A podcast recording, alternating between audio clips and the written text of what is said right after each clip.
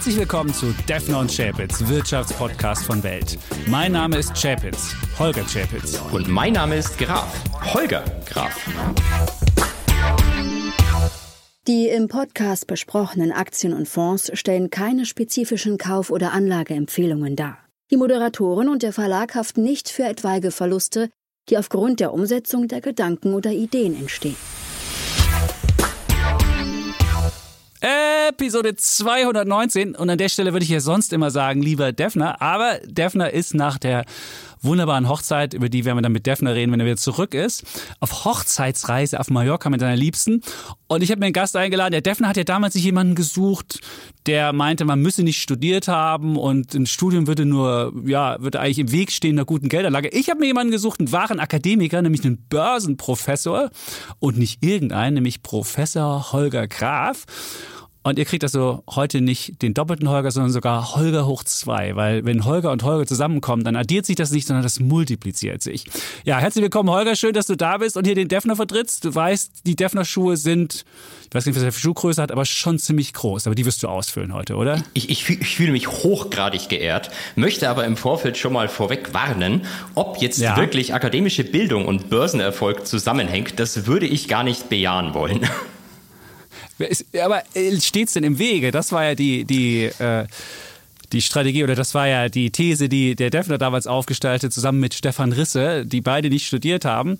Und da hieß es ja, wenn man studiert, das wäre eigentlich für die Katz und gerade Volkswirte würden an der Börse keinen, äh, keinen Gewinn machen können. Sagst du, ist es steht dagegen oder, oder ist es einfach neutral? Ich, ich würde es fast als neutral bezeichnen. Mir ist zumindest jetzt keine wissenschaftliche, um wieder bei der Wissenschaft zu sein, keine wissenschaftliche ja. Studie bekannt, die das mal versucht hat zu messen.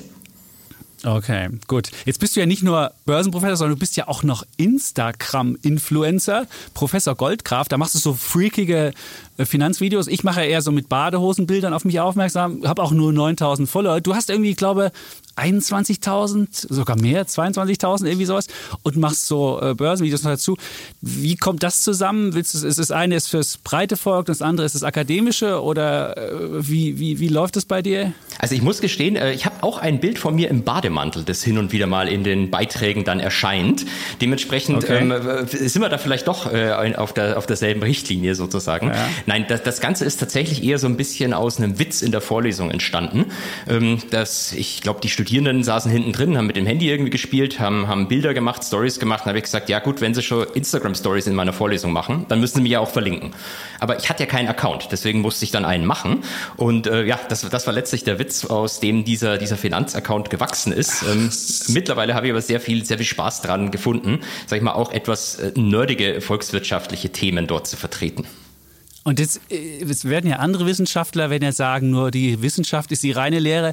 Und in deinen Videos bist du ja schon etwas volkstümlicher, auch in der Sprache und auch in der Gestik und Mimik. Würde ich das nicht als, als äh, ja, professoral, professoral beschreiben. Kostet dich das äh, Seriositätspunkte oder sagen die, naja, das ist halt ein Freak oder, oder wie ist das? Das Problem ist, ich bin ja nicht nur auf Instagram und in den Videos so, ich bin ja auch in der Vorlesung so. Meine Studierenden haben mal in einem Semester explizit, ähm, damals hieß ich noch Fink, da war es dann die Fink-Fluchliste erstellt und dann haben sie quasi äh, mitgeschrieben, wie viele Schimpfwörter fallen und immer wieder einen Haken gemacht, wenn mal wieder ein neues Schimpfwort gefallen ist um zu gucken, was, was, hat denn, was kommt denn am Ende für eine Häufigkeitsverteilung raus? Hm, jetzt wollen die Leute natürlich wissen, an welchen Unis darf man, darf man schimpfen, ohne der Uni verwiesen zu werden. Man hat ja gerade in Amerika gibt es ja, wenn man da so sprachliche äh, Übertretung begeht, ist es, hat man ja schnell einen Shitstorm und auch einen Verweis von der Uni oder dann protestieren Leute oder sonst was. Das ist ja auch teilweise in Deutschland schon so. Welche Uni ist das, die du bist und warum sind die da so liberal? Also ich mache das tatsächlich an, an mehreren Universitäten und Hochschulen, eigentlich, eigentlich schon immer. Ähm, kann mich natürlich dann ein bisschen auf, auf Freiheit von Lehre und Forschung berufen, wie es ja, glaube ich, auch im Grundgesetz irgendwie verbrieft ist, um das mal so zu sagen. Ja.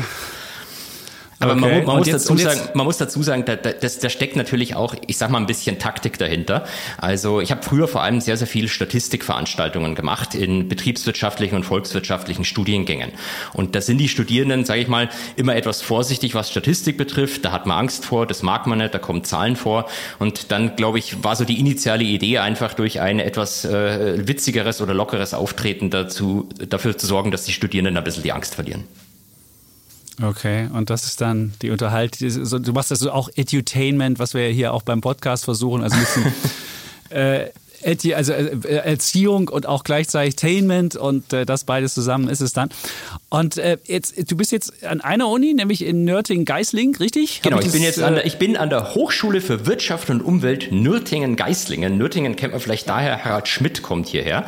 Wobei ich bei der Gelegenheit natürlich immer unterstreichen muss, dass alles, was ich hier sozusagen jetzt bei dir und auch äh, auf Social Media ja. sage, meine persönliche Meinung ist und nicht die Meinung der Hochschule widerspiegeln muss.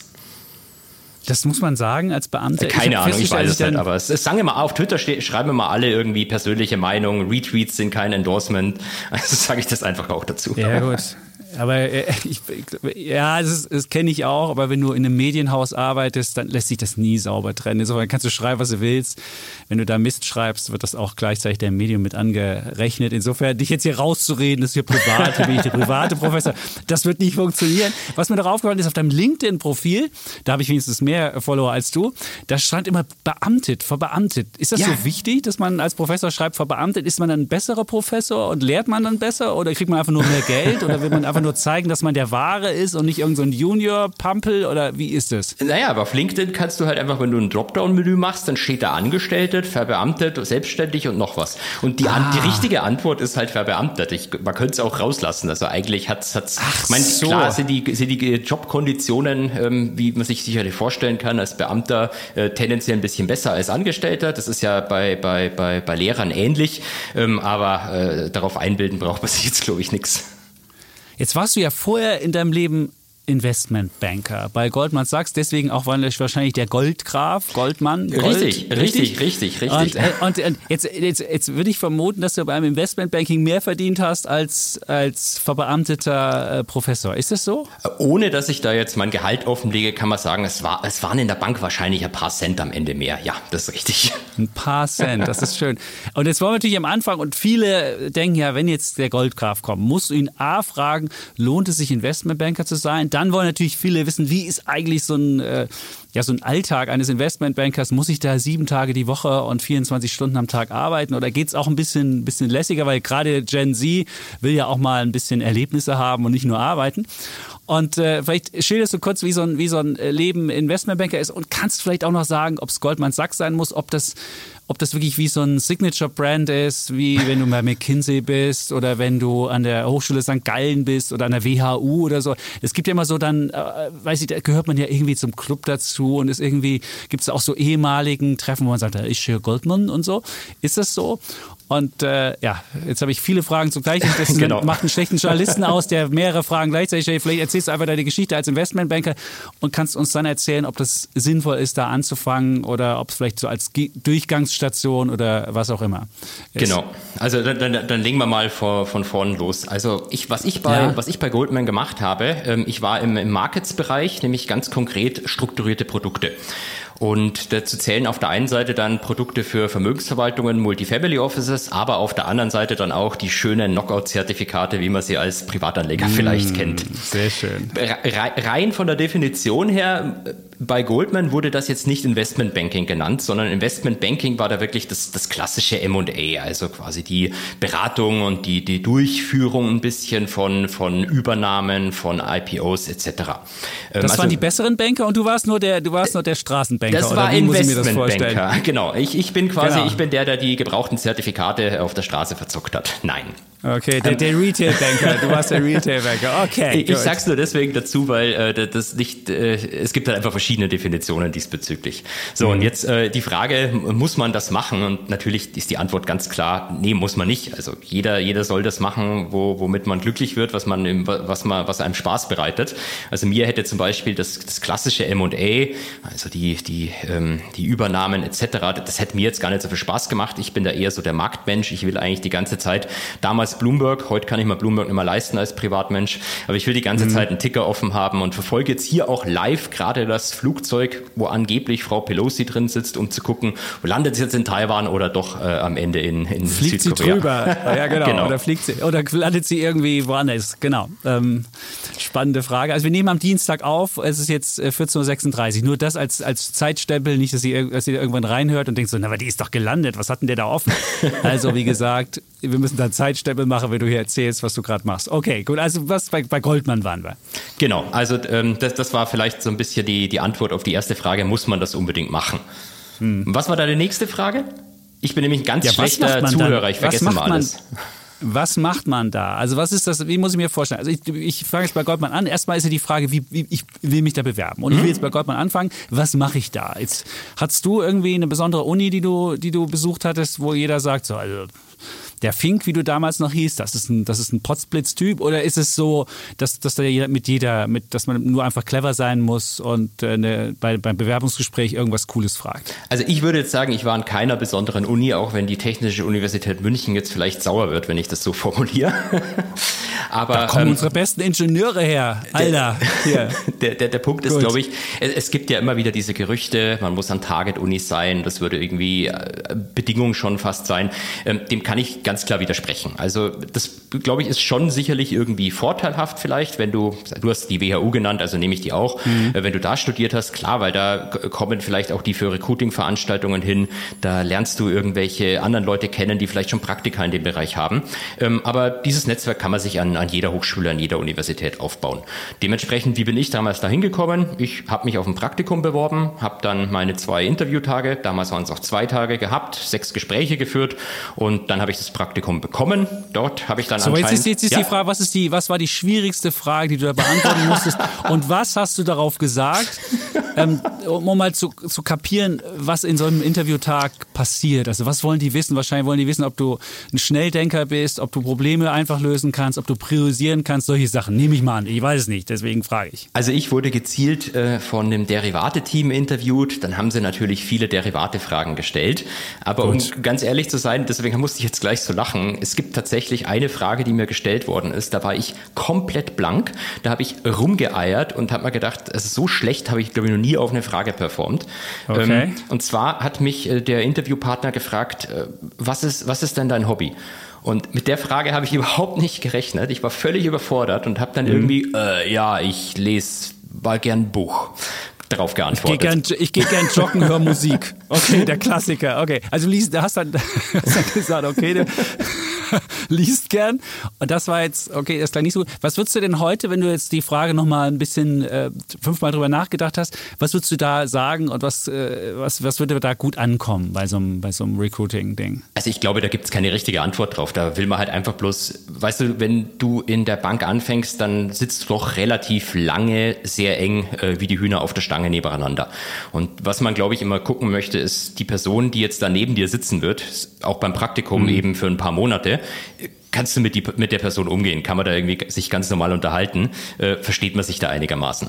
Und dafür ist die Frage, glaube ich, ein bisschen gedacht gewesen. Äh, optimale Antwort gibt es, glaube ich, nicht. Heutzutage würde ich sagen, der Markt ist mein Hobby, ähm, auch wenn das natürlich das sagt so jeder. Was machst du? Das ja, sagt wahrscheinlich okay. jeder, genau.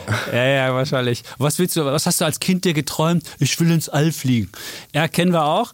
Ähm, das wäre wahrscheinlich eine ähnliche werden. Antwort. Feuerwehrmann du Feuer werden. Oder das, das wird auch funktionieren. Oder, oder ähm, Kosmonaut hat man im Osten gesagt, als ich jung war. Jetzt würde man Astronaut sagen. Okay, jetzt sind wir, jetzt hast du also geschafft, du warst dann da, hast erst ein Praktikum gemacht genau. und hast dann irgendwann festgestellt, geil, das will ich auch mal länger machen oder, oder, genau. oder wie? Genau, also ähm, ich, ich habe tatsächlich, wenn du da rein willst, macht es natürlich Sinn, dass du nicht allzu schlechte Noten hast, dass du schon Praktika mhm. in dem Bereich gemacht hast bei anderen Banken oder Vermögensverwaltern oder dergleichen. Da bin ich ein bisschen die Ausnahme. Ich weiß ehrlich gesagt bis heute nicht, warum ich das Praktikum bekommen habe, weil ich keine signifikante praktische Erfahrung vorher hatte. Hab's dann aber bekommen, hab's dort gemacht und habe da wohl nicht allzu schlecht performt und äh, mhm. dementsprechend ein. Wie lange hast du es gemacht, damit wir, weil wir haben viele Menschen, Monate. die jetzt hier. Sechs Monate. Also muss schon sechs Monate. Also man kann nicht sagen, so, ach, ich mache mal in den Semesterferien mal einfach, sondern muss da auch wirklich sechs Monate lang dann da arbeiten. Und was, genau, also das Modell damals waren drei plus drei. Man wollte quasi gucken, mhm. dass die Leute mindestens drei Monate da sind, weil ähm, ich, ich hatte später die Praktikanten ja selber auch eingelernt. Du willst halt schon sicherstellen, dass die dann auch der Bank noch ein bisschen was bringen, weil die müssen sicherlich vier Wochen erstmal lernen und wenn sie dann schon wieder gehen, dann ähm, hast du die Leute ja nicht wirklich kennenlernen können. Hm. Okay, ähm, äh, dann hast du, was hast du da richtig gemacht? Also wo würdest du sagen, was, was so deine, deine Kernkompetenz war beim, beim, äh, beim Praktikum, warum die dich dann so geil gefunden haben? Das verstehe ich bis heute nicht. Okay. Nein. Also das ist für dich immer nein. nein, also was, was, war die Kernkompetenz? Ich meine, äh, du, du ähm, hast einen sehr hochgetakteten Tag. Ganz mhm. wichtig aber, also fünf Tage die Woche. Diese die Horrorgeschichten, die man dann mal hört, von am Wochenende auch noch arbeiten, ähm, die kann ich für meinen Bereich nicht bestätigen. Ich glaube, das kommt auch eher aus dem klassischen M&A. Ich war aber an die Marktöffnungszeiten gekoppelt. Dementsprechend ähm, hast du auch, äh, komm, kommst du auch zu halbwegs vernünftigen Zeiten aus dem Office ja, raus. Krypto wird 24 Stunden gehandelt. Da, damals gab es noch kein also Krypto. War, ja, damals ja nicht. Deswegen, ich wollte nur für die heutigen Zeiten nehmen, die vielleicht möglicherweise anders sind. Okay, also du hast dann fünf Tage gearbeitet, Marktöffnungszeiten heißt dann bis zehn abends oder? oder? Genau, also bei den Zertifikaten ist es ja so, die waren damals und heute glaube ich immer noch von 8 bis 22 Uhr handelbar. Will mhm. heißen, es musste eigentlich mindestens eine Person immer um diese Zeit am Desk sein. Ähm, da hat man sich ein bisschen, sage ich mal, abgeklatscht. Ähm, einer ist vielleicht ein bisschen später gekommen, dafür länger geblieben und andersrum. Ähm, aber das sind im Prinzip so grob die Arbeitszeiten unter der Woche, an denen mhm. mindestens eine Person eben da sein muss. Jetzt sagt man ja immer, die Bank gewinnt immer ob long, ob short, das Geld ist fort. Man kennt diesen billigen Spruch. Und dann aber, die Bank gewinnt immer. Ist das, äh, ist das richtig? Das ist, das ist ein schöner Spruch. Da habe ich aber ein Gegenbeispiel. Ähm, bei diesen okay. Zertifikaten, das sind ja letztlich ähm, irgendwo, sage ich mal, äh, Optionsstrukturen, die von der Bank ausgegeben werden und für die Bank, die, also die Bank stellt die ganze Zeit An- und Verkaufspreise. Mhm. Also man kann sich auch wenn äh, natürlich ein, ein Banker niemals diesen Vergleich wählen würde, man kann sich wie ein Casino vorstellen. Will heißen, das Casino verdient ja auch sozusagen, egal wer jetzt gerade gewinnt. Aber gen genau wie beim Casino, wenn man sich den Film 21 zum Beispiel, glaube ich, hieß der, anguckt, gibt's äh, so, so nette Menschen, die sich Arbitrageure nennen. Da gibt's in Deutschland, ich, ich sag mal, vielleicht zehn, zehn Bekannte, die zocken regelmäßig die Banken auf diese Produkte ab. Die finden den Moment, wenn der, der Händler in der Bank das Produkt gerade falsch gepreist hat und nutzen das schamlos aus. Okay, und das ist dann einfach so wie, wie wenn man manchmal bei Marktplätzen einen falschen Preis ausschreibt und dann die, die Leute sich draufstürzen und genau. alle wie wild irgendwie die Kopfhörer kaufen, weil die falsch ausgepreist sind so ist, oder, oder weil sie irgendwie einen Gutscheincode noch haben. Das gab es auch bei Zertifikaten. Also es gab auch mal den Fall, wo es nicht so war. Aber in der Regel ist es schon so, ihr habt so ein, also so, ihr, ihr, stellt halt, ihr macht ja die Produkte, es gibt eine Transaktionsgebühr dahinter und genau. egal, ob es nach hoch oder runter geht, hat die Bank halt diese Sache und je nachdem, wie ihr es preist, ist es halt mehr Gewinn oder weniger Gewinn. Und dann musst du ja irgendwann festgestellt haben, nee, ist doch nicht so meins und ich mache was anderes. Wie, wie, kam das und warum geht man, wenn man bei Goldman ist und schon eigentlich äh, ja, den Olymp geschafft hat, warum geht man da wieder weg? Also ich, ich würde natürlich jetzt meine, meine aktuelle Position eher als Olymp bezeichnen, zumindest für mich persönlich, weil es äh, ja. äh, für, mich, für mich persönlich einfach irgendwie, also für meinen Lebensentwurf ist es der beste Job der Welt. Aber wieso geht man von Goldman weg? Naja, ich habe hab irgendwann gemerkt, ähm, dass mir eigentlich fast am meisten Spaß gemacht hat, wenn ich mit Privatanlegern, es gab damals, die gibt es heute immer noch, so eine Hotline, wo Privatanleger sich die Produkte erklären lassen konnten. Äh, wenn ich denen was erklärt habe, wenn ich den Praktikanten was beigebracht habe, abends noch nach Marktschluss, das war eigentlich das, was mir irgendwie wo ich gemerkt habe, das macht mir am meisten Spaß. Gut, und dann kam ich auf die Idee, wenn das das ist, was mir Spaß macht, warum nicht versuchen, das äh, doch noch Fulltime zu machen? Und bin deswegen quasi wieder den Weg zurück äh, in, die, in die akademische und in, in die Lehrwelt gegangen. Mhm. Und da hast du dann deine neue Bestimmung gefunden. Und ich glaube, die Freiheit, die man als, als Lehrender hat, die ist, glaube ich, schon noch größer, als wenn man in der Investmentbank arbeitet, oder? Genau, absolut. In der Bank bist du ähm, eigentlich ja immer fremdbestimmt. Also ähm, du gehst, in, kommst morgen ins Office rein und dann ruft halt ein Kunde an und möchte irgendwas und dann, dann machst du das. Und dann kommt der nächste Kunde und dann passiert das und das. Und du, du führst mhm. eigentlich die ganze Zeit aus und hast wenig äh, äh Zeit, äh, sage ich mal, an eigenen Projekten zu arbeiten. Und diese, diese selbstbestimmte Arbeit ist eben, glaube ich, das, was, was, was ich an meinem aktuellen Beruf so sehr schätze.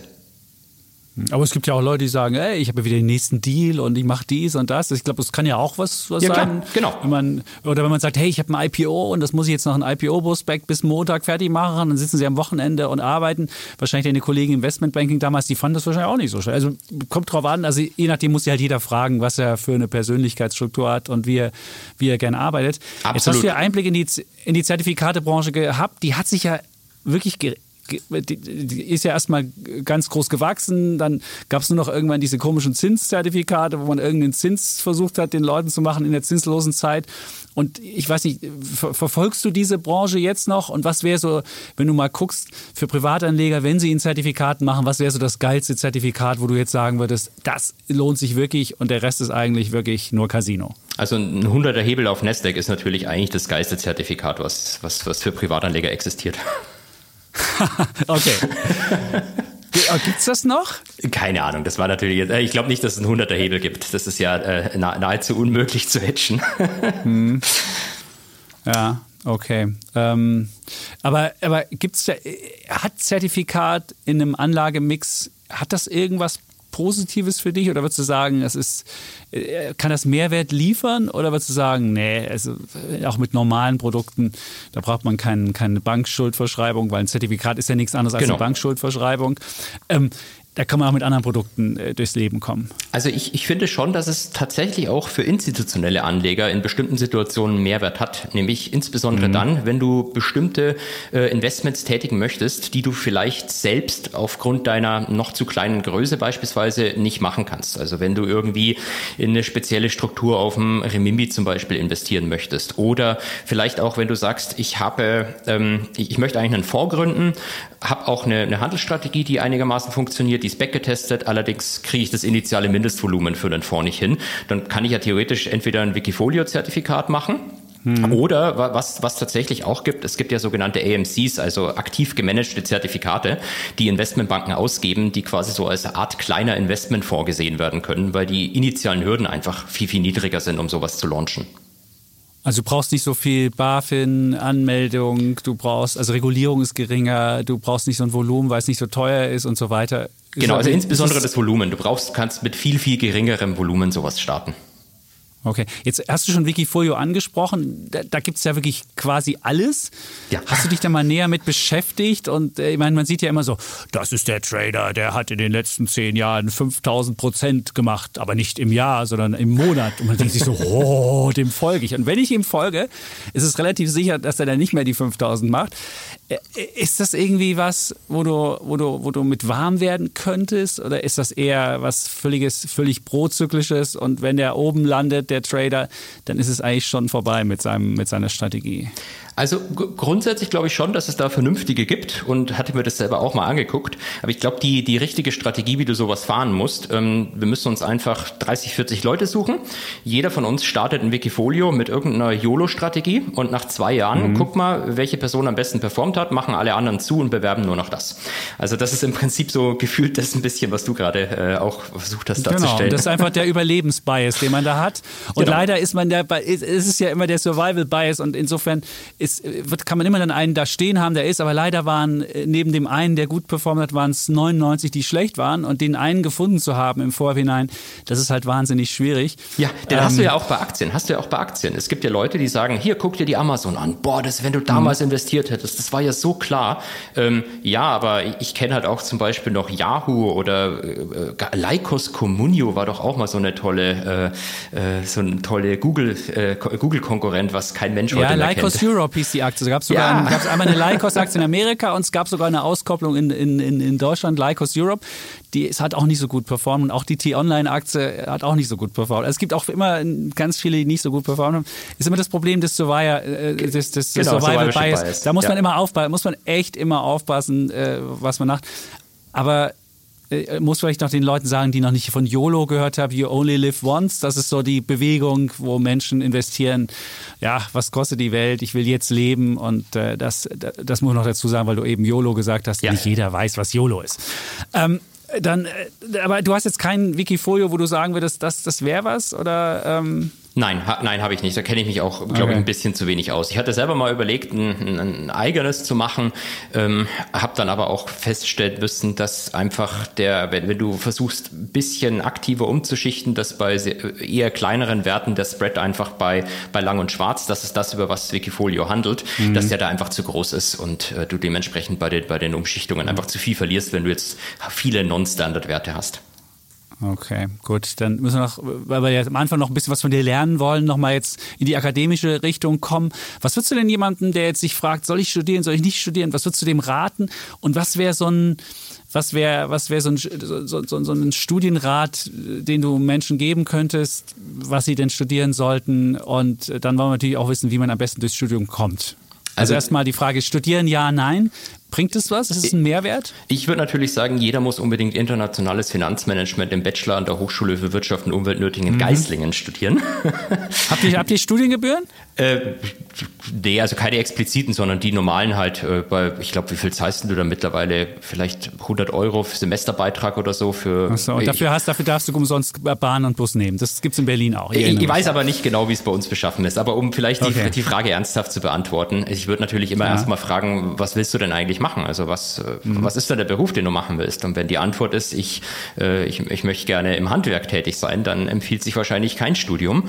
Und ich meine, äh, überspitzt formuliert, wenn ich in München damals am Starnberger See entlang gelaufen bin, dann war gefühlt an jedem zweiten, an jeder zweiter Villa so ein Firmenschild von, von einem Handwerker dran. Also mhm. ich glaube, es muss nicht jeder studieren und es gibt sicherlich auch genug Möglichkeiten, erfolgreich zu sein, wenn man das möchte, ohne ein Studium zu haben. Hm. Okay, aber jetzt äh, nehmen wir an, ich bin jetzt so ein bisschen unschlüssig und weiß noch nicht so richtig, was das Leben mir bringen wird und sage, ich will jetzt einfach mal anfangen. Dann musst du BWL studieren, glaube ich. Sagt man doch immer so schön. ja, ja, die, die, die Frage ist ja wirklich, was, ich bin wirtschaftsinteressiert ja und weiß aber noch nicht so richtig, was rauskommt am Ende. Das machen ja viele. Und dann kann ich mich fragen, was, was mache ich denn am besten? Da sagst du BWL, VWL, wenn du zwischen den beiden äh, dich entscheiden müsstest. Gut, jetzt also, bist du BWL-Professor, insofern na, wüsste ich schon, was du sagst. Aber ja, aber streng genommen, streng genommen bin ich ja vor der Ausbildung her Mathematiker und hatte damals VWL-Nebenfach. Dementsprechend äh, würde ich, äh, mhm. der, der kleine Makromensch in mir würde dann fast zur VWL tendieren. Aber einfach, weil bei mir quasi so Geldpolitik, was machen die Zentralbanken, wie funktioniert der ganze Mist überhaupt, das, das macht mir mehr Spaß, deswegen würde ich dann immer VWL antworten. Aber um, um ganz ehrlich zu sein, ich, ich würde fast sagen, äh, wenn, wenn man jetzt einen Bachelor machen will und noch nicht weiß genau, in welche Richtung es geht, dann macht man wahrscheinlich mit, mit beiden wirtschaftlichen Studiengängen nicht allzu viel falsch, weil du kannst dich ja immer noch später auch im Master, wenn du das nochmal machen möchtest, entsprechend spezialisieren. Hm. Und jetzt kennst du ja die Studierenden, äh, die du, die, denen du täglich begegnest. Was ist denn da so die Eigenschaft, die hast du vielleicht so eine Erfolgs, also Erfolgseigenschaft mitgemacht, wo du siehst, es gibt aber als, als Kinder gibt es ja immer diesen berühmten Donut-Test. Ich lege meinem, meinem, meinem Kind irgendwie zwei, äh, einen Donut vor die Augen und sage, ich gehe jetzt mal fünf Minuten raus. Und wenn du die fünf Minuten aushältst, ohne in die Donut reinzubeißen, dann kriegst du zwei. Da soll so ein bisschen geguckt werden, ob Kinder Durchhaltevermögen haben.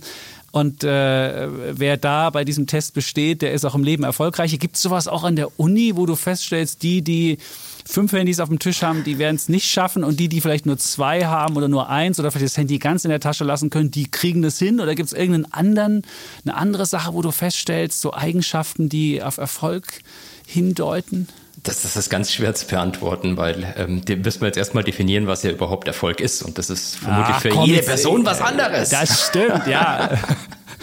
Gut, okay.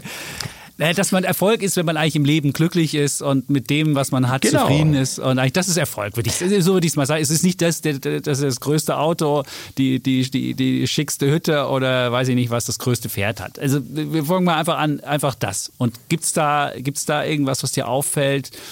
was, äh, was eigentlich einen Erfolg schon so ein bisschen also vorhersagen also, lässt? Ich, ich kann ähm, generell, glaube ich, ist es so in der, äh, wenn ich mich da nicht allzu sehr jetzt aus dem Fenster lehne in, in diesem Bereich, dass, dass äh, Noten sind sicherlich äh, nicht das beste Kriterium, um zu messen, ob eine mhm. Person was kann oder nicht, aber scheinbar ist es noch mit das Beste, was wir überhaupt haben. Also es ist scheiße, aber es ist noch unter den ganzen Kriterien, die es gibt, es ist immer noch eins der besten. Persönlich, wenn du mich aber jetzt fragst, würde ich da aus meinem eigenen Leben äh, eine Sache rausziehen. Jetzt kommt die anekdotische Evidenz, die der kein Wissenschaftler natürlich niemals anführen sollte. Ja. Ähm, ich glaube, dass, dass es extrem viel bringt, einfach zuzuhören in den Veranstaltungen. Ich habe das selber bei mir in der Schule gemerkt, ich hatte eigentlich richtige Scheißnoten. Also mehrfach kurz vorm Durchfallen, immer wieder die Eltern zu den Lehrergesprächen hin. Also es war eine, eine absolute Vollkatastrophe, weil ich halt einfach nicht zugehört habe. Und irgendwann habe ich mal gedacht, oh Abi, jetzt kommt jetzt ist es vielleicht doch relevant, jetzt, jetzt sollst du mal zumindest aufpassen. Und dann habe ich festgestellt, allein indem, indem man zuhört, da, da, da gewinnst du schon so viel, was was du später nicht mehr lernen musst, weil du es halt irgendwo im Hinterkopf behältst, ähm, dass das eigentlich meine Hauptempfehlung sein würde dass du einfach versuchst, in den Veranstaltungen zuzuhören. Also erstmal anwesend sein, anwesend um zu können, muss man anwesend. Ich hatte ja dieses Jahr, ich hatte dieses Jahr auch wieder, äh, wieder Studierende. Die Veranstaltung war mittwochs um 8.30 Uhr. Oh Gott. Und es, war, es waren immer, ja genau, oh Gott, genau, du sagst schon. Und es waren immer, äh, die Anwesenheitsquote war immer so zwischen 60 und 80 Prozent nur. Mhm. In den Vorjahren war das immer viel mehr. Und dann habe ich zum Schluss gefragt, ja, war es langweilig, war es doof, war ich einfach äh, irgendwas. Und dann sagt die, nee, 8.30 Uhr, das ist mir zu früh. Ja, es ist also, schwere Zeit für Studierende, absolut. faszinierend, dass, dass, das, dass das schon ein Problem war. Okay, also anwesend sein, zuhören. Was ich noch festgestellt habe in meinem Studium, was, was ich später immer gemacht habe, aber deswegen habe ich auch etwas länger studiert, wenn man sich einen Mentor sucht, wenn man auch mal zu, ja. einfach jeder Professor hat ja, hat ja Sprechzeiten, wo man hingehen kann und einfach Beratung in Anspruch nehmen kann. Und das machen die wenigsten. Und ich habe mich immer gefragt, warum macht man das nicht? Und ich glaube, das ist eine, das war, hat mir irgendwann später sehr gut geholfen, durch diesen Be Betrieb durchzukommen, weil ich wusste, wie ticken denn die Professoren, was wollen denn die wissenschaftlichen Mitarbeiterinnen und Mitarbeiter und so. Das, das war für mich eine ganz sinnvolle Sache und die bieten das ja an, umsonst. Ja. Und ich kann da hingehen und kann ja auch einfach eine Mail hinschreiben und sagen, ey, Alter, hast du Zeit? Und meistens trifft man da auf, auf offene Ohren und wirklich Hilfsbereitschaft, die man vielleicht in der Vorlesung, wo zu viele Leute da sind und wo der Professor vielleicht genervt ist oder die Professorin, hat man das gar nicht so. Und ist, würdest du das auch oder wäre das auch ein Tipp? Äh, absolut, Abs absolut. Und zwar würde ich sagen, nicht nur im Professorium, sondern zum Beispiel auch, ähm, es gibt ja zum Beispiel, wenn du in Finanzwelt willst, gibt es Börsenvereine an Hochschulen, wenn du die Beratung willst, gibt es studentische Unternehmensberatungen. Also geh, geh in so einen Verein rein. Da, da, triffst du meistens Leute, die haben vielleicht schon die Praktika gemacht, die du machen möchtest und können dir bei der Bewerbung mhm. helfen. Und das Beste ist immer noch, ähm, es gibt ja teilweise auch teure Karrierecoachings für Studierende, ähm, was es umsonst gibt, wie du es gesagt hast. Schreib mir eine E-Mail, dann äh, komm in die Sprechstunde und dann unterhalten wir uns, äh, wo du hin möchtest, wie du, wie du dich da mit Praktika vielleicht in die Richtung aufstellen kannst. Ähm, und es gibt am Ende keine Rechnung dafür. Super, oder? Oder hör einfach Defner und Shabitz, diesen wunderbaren Podcast, wo man auch oder 360 das, Grad. Genau. Ja, es gibt so viele Podcasts, die so viele kluge Ideen haben, da will ich gar nicht ja unseren nur nehmen. Also insofern auch das ist ja, ist ja ein Medium, was, was, was sehr gut ist. So, jetzt haben wir eigentlich jetzt schon von dir schon mal die Karriereberatung bekommen, sind schon mal geföhnt und gebürstet. Jetzt stehen wir da mit Krawatte und sind, sind, sind für die, für die Welt gut ge, gewappnet. Jetzt wollen natürlich die Leute wissen, äh, wenn sie gut gewappnet sind, jetzt wollen sie auf ihr, gucken sie auf ihr Portfolio, mhm. haben den besten Juli seit 2020 hinter sich und sagen sich so, war das jetzt schon die, der, der Tiefpunkt, den wir gesehen haben im, im, im Juni oder äh, ist, da, ist da noch mehr drin? Wollen Sie natürlich den Finanzprofessor und gerade jemanden, der in seiner Vita drinstehen hat, das ist einer der Quant-Guys, da denkt man immer an äh, Renaissance äh, Capital, genau. den Erfolg. Wie heißt der, wie heißt der, gibt es sogar ein Buch drüber, wie heißt der Typ, der... Äh, Jim Simons oder Jim Simmons. Ja, genau, den Simmons. Jetzt wollen Sie denken, so einen Typ habe ich jetzt auch hier. Jetzt wollen wir natürlich das auch noch wissen. Äh, jetzt äh, haben wir erst die Karriere gemacht, jetzt wollen wir noch das, das, äh, das Vermögen klären. Was würdest du sagen? Sagen, wie es an den Märkten aussieht in deinen Augen? Außer jetzt mal unabhängig von, von Frau Pelosi, die da vielleicht. Ist sie eigentlich schon gelandet? Nein. Äh, Im Moment ist der Flightradar bei mir abgestürzt, leider. Okay, gut. Vorhin haben 300.000 Leute versucht, das Flugzeug zu tracken. Also irgendwann hält diese Website das nicht mehr aus. Nein. Ähm, okay, ich, ich, ich könnte ich könnte hier, ich mache ich mache einfach nebenbei, ich habe den Bloomberg offen oh ja, und würde einfach oh ja. gucken, ob, ob da, ich mache NSE Pelosi, das ist ja äh, so, und dann würde ich dich äh, informieren, was da passiert. Gut, dann könntest du erzählen, was die Märkte machen. Genau. Ich habe keine Ahnung. Ich habe keine Ahnung. Ich weiß es nicht. Ich habe keine Ahnung. Und ich glaube, jeder, der, der sagt, er weiß jetzt, äh, ob wir den Boden gesehen mhm. haben oder ob es jetzt hoch oder runter geht, eigentlich ist es, ist es letztlich ein, äh, ja, ein, ein Schuss ins, ins Dunkle oder ein Schuss ins Blaue, wie man so schön sagt. Ich meine, das hängt ja jetzt wirklich an so kleinen Sachen ab. Landet die da wirklich? Wie reagieren die Chinesen? Schießen vielleicht am Ende, um Gottes Willen, dann noch irgendwie Amis auf Chinesen? Ich sage nicht, dass es eskalieren muss, aber es kann ja sein, dass die gegenseitig anfangen, ein bisschen rumzuballern. Das machen, äh, macht China und Indien ja auch regelmäßig. Ähm, das, kann, das kann den Markt extrem drücken, wer weiß. Also Gut, jetzt haben wir, das ist ja ein ganz kurzfristiges Erlebnis. Übrigens, hier gibt es auch eine Schlagzeile, Flightradar 24 goes down after 300.000 people log on schön. to watch. Also insofern, das kann ich dir jetzt auch schon sagen, da haben wir schon die, die, den Grund, warum das bei dir jetzt nicht mehr funktioniert. Aber ich meine, das ist ja eine Sache.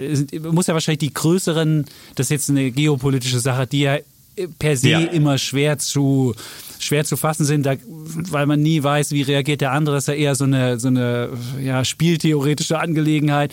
Was macht, was machen die Amerikaner, landet die jetzt? Was macht dann der Chinese darauf? Was macht dann wieder der Amerikaner darauf? Und, und wie, wie, wie ruckelt sich das ein? Ja, und Aber die allerwichtigste ja Frage in dem Kontext, ist das vielleicht alles mittlerweile abgesprochen? Also es gab ja Fälle in der Vergangenheit, wo dann nach Jahren rauskam, dass eigentlich alles politisches Tamtam nach außen im Hintergrund schon abgesprochen war, wie es ausgeht. Kann ja sein, dass die schon eine gesichtswahrende Lösung für beide durchgesprochen haben, wie es ablaufen wird. Glaubst du das ernsthaft? Ich Weil der, der chinesische Präsident hat ja schon gesagt, wer mit dem Feuer spielt, wird im Feuer verbrennen. Ja, also ja. Ich meinte, das, Du, es gab ja, der, also ich glaube, der, der, der, wie heißt der, der, der Mark Milley oder so, der, der, der oberste General in den USA, hat, glaube mhm. ich, zu dem seinem chinesischen Pendant ein halbwegs gutes, eine halbwegs gute Beziehung. Da kam ja ähm, am Ende der Trump-Präsidentschaft raus, dass der ihn, glaube ich, also der, der Amerikaner hat den Chinesen angerufen und gesagt, du, also wenn der Trump da die letzten Tage irgendeinen Mist macht, dann rufe ich dich vorher an und gebe dir Bescheid. Also halte halte ich nicht für ausgeschlossen, dass es, dass es, ich hoffe es natürlich auch, dass es irgendwie eine, eine Lösung gibt, dass dieser ganze Mist jetzt nicht eskaliert. Okay, jetzt haben wir jetzt haben wir den geopolitischen Kram, dann hätten wir natürlich auch noch Russland und Ukraine, da weiß man auch nicht, was, was genau. rauskommt. Und dann haben wir aber noch den großen, die großen Themen. Wir ja. haben Inflation, wir haben Notenbanken und wir haben Konjunktur. So, vielleicht kannst du das ein bisschen sortieren für uns und damit wir, mal, damit wir mal deine Sicht der Dinge, also meine Sicht der Dinge ist schnell erzählt, die habe ich auch schon fünf Millionen Mal hier erklärt. Ich denke ja immer noch, wir haben das Tief noch nicht gesehen, ähm, weil die Konjunktur noch weiter runtergehen muss. Dann werden auch die Gewinnschätzungen noch mal runtergehen und mhm. es muss noch mal diesen finalen Ausverkauf geben. Den hab, es, es gab immer mal so kleine Ausverkäufchen, aber nicht wirklich der finale Ausverkauf, wo alles korreliert nach unten geht. Das gab es irgendwie in meinen Augen noch nicht und deswegen wird das so im September, Oktober vielleicht passieren, weil immer der Markt drei bis sechs Monate vor dem Konjunkturtief in Amerika dreht. Und dann, das ist so meine Sicht der Dinge. Aber vielleicht sagst du mal deine. Und ich würde auch denken, dass die Inflation den Peak zumindest in Amerika gesehen hat, hm? aber wir nicht so stark runterkommen, wie jetzt alle, wenn man sich die, die, die Finanzmärkte anguckt, gehen die ja fast schon danach davon aus, dass der, die Inflation wieder so gen 2% wieder ja. zurückgeht. Also ich glaube, das ist sehr optimistisch. Ich kann mir das nicht richtig vorstellen, dass wir da hingehen, auch nicht in Europa, weil ich glaube, die, die, die ganzen ähm, positiven inflationsdrückenden Effekte, die wir in den letzten Jahren hatten, die gibt es jetzt so erstmal nicht mehr. Und im Gegenteil, es gibt eher welche, die für langfristig äh, steigende äh, Preise noch sorgen oder zumindest für Preisdruck.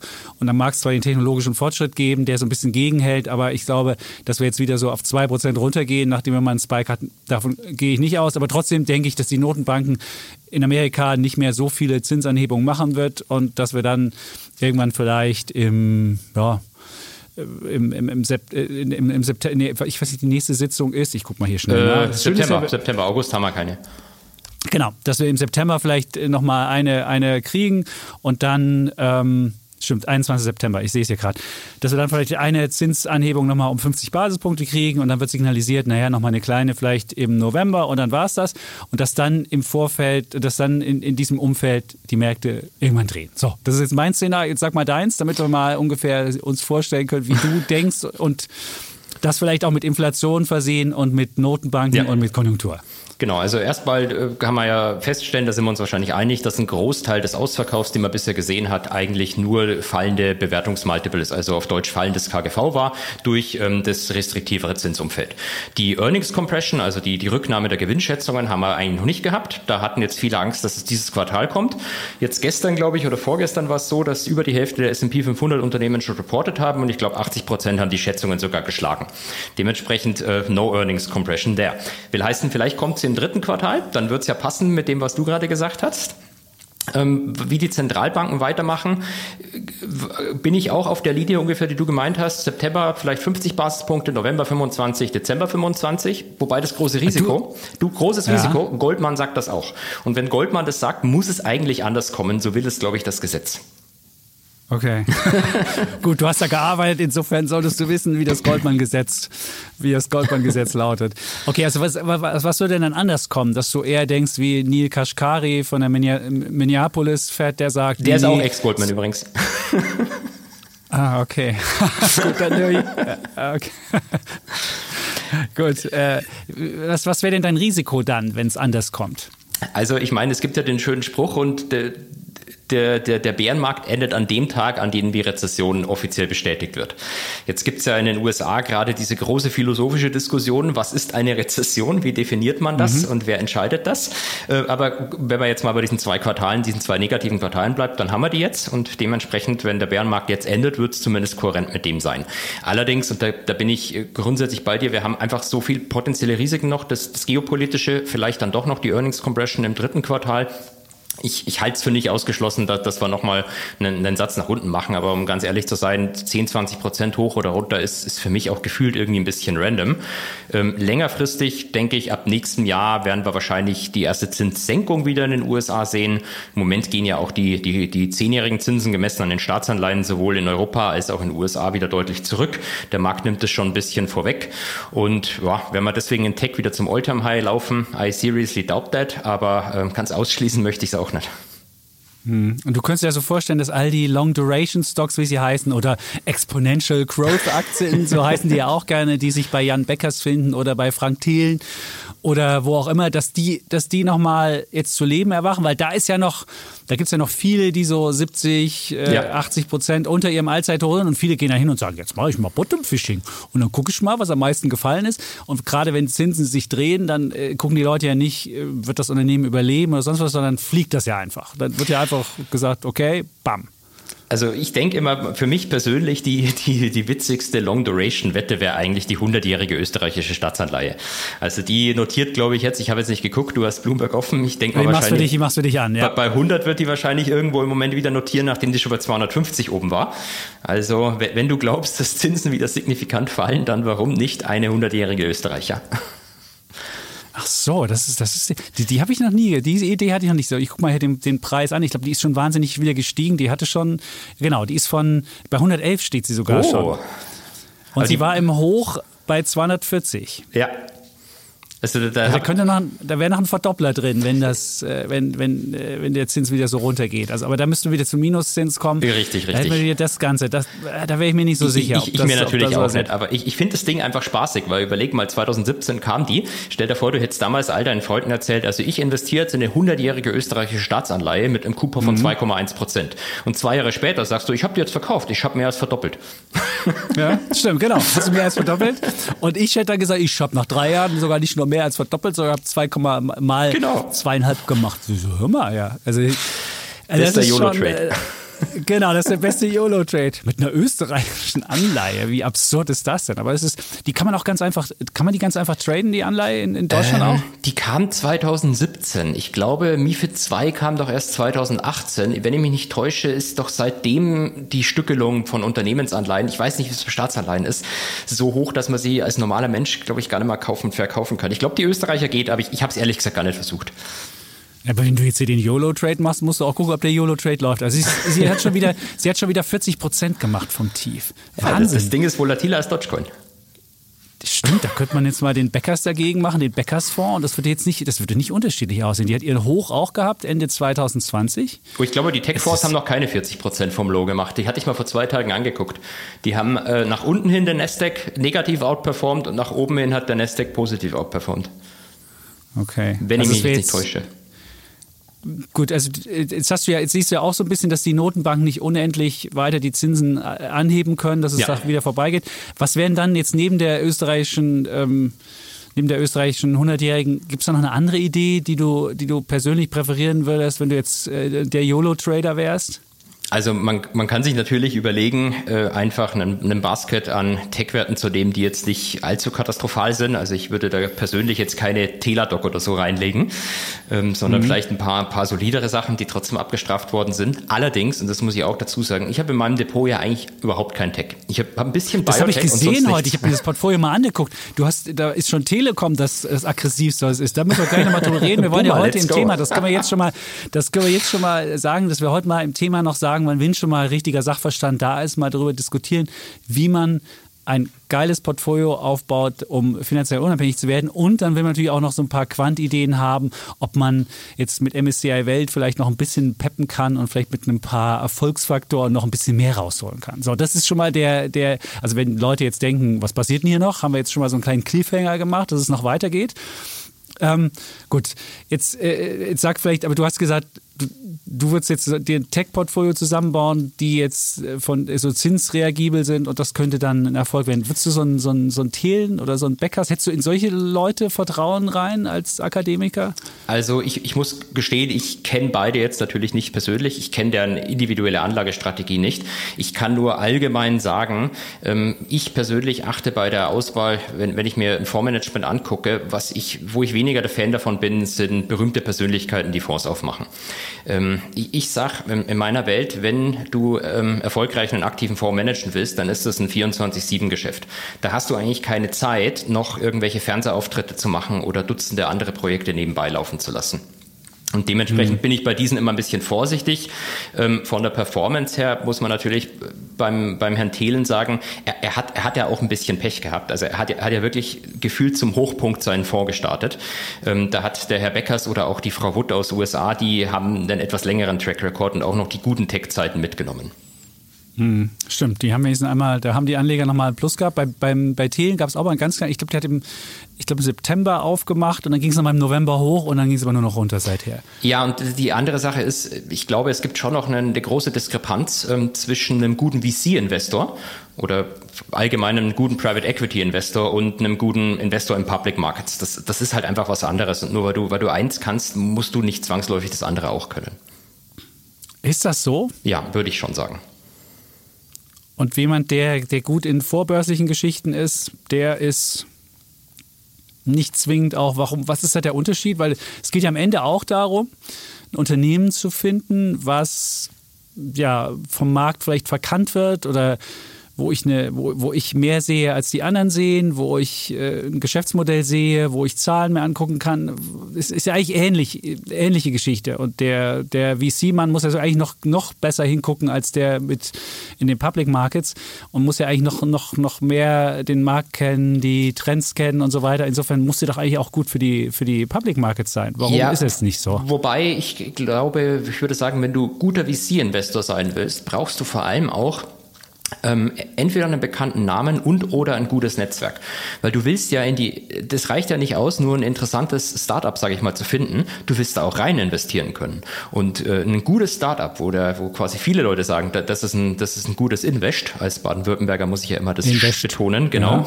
Da, da, da, kommst du im Service halt nicht rein, wenn du, wenn du ein kleiner, unbekannter VC-Investor bist. Und ich glaube, das, das hat sogar Herr Thelen gesagt. Äh, da gab es ja, ähm, glaube ich, vom Öffentlich-Rechtlichen mal so eine Dokumentation vor kurzem über ihn.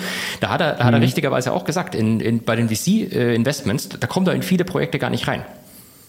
Und ich glaube, wenn du okay. guter VC-Investor sein willst, brauchst du einfach ein entsprechendes Netzwerk oder halt einen Namen, da, dass du sagen kannst, eigentlich stehen die Startups äh, im, im Zweifelsfall bei, bei dir dann Schlange. Hm. Ich habe jetzt übrigens mal den, den Thelenfonds angeguckt. Der ist ähm, vom Hoch hatte, hatte er verloren, bis Juni ähm, hatte er verloren über 50 Prozent, 57 Prozent und jetzt ist es minus nur noch 48,4. So. The Turnaround. möglicherweise, man weiß es nicht. Aber du würdest, du würdest jetzt aber, wenn du, wenn du sagen würdest, Zinsen fallen weiter, würdest du nicht sagen, jetzt nehme ich den und äh, als Vehikel, weil jeder fragt natürlich jetzt, wie finde ich denn jetzt die Tech-Werte raus, die noch verprügelt sind, die noch Potenzial haben, die, die jetzt vielleicht nicht wie Upstart, wo das Geschäftsmodell zerbröselt, sondern wo gegebenenfalls einfach nur die PIs zerbröselt sind, aber das Geschäftsmodell eigentlich noch intakt ist. Wie finde ich denn das? Also ich, ich, würde es ehrlich gesagt gar nicht machen. Also ich, ich selber würde jetzt nicht großartig darauf setzen, dass äh, die Zinswende die Tech-Werte wieder hoch äh, katapultiert.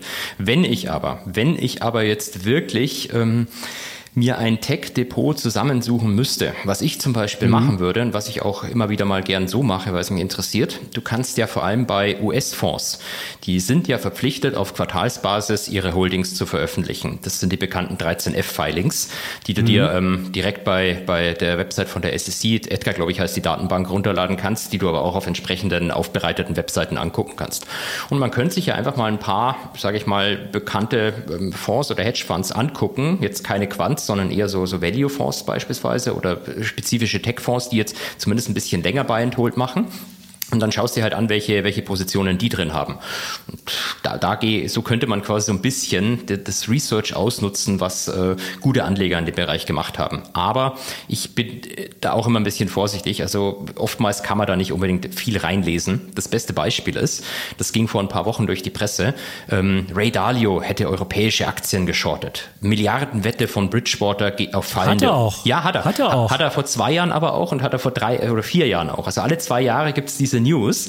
Und ähm, ich, ich weigere mich immer, das jetzt so zu interpretieren, dass der wirklich glaubt, dass Europa zusammenbricht. Es kann auch einfach sein, dass das ein Hedge für sein Gesamtportfolio ist. Weil, wenn es global abwärts geht, welche, welche Region wird wahrscheinlich vom Aktienmarkt her am meisten getroffen? Ja, würde ich auch sagen Europa.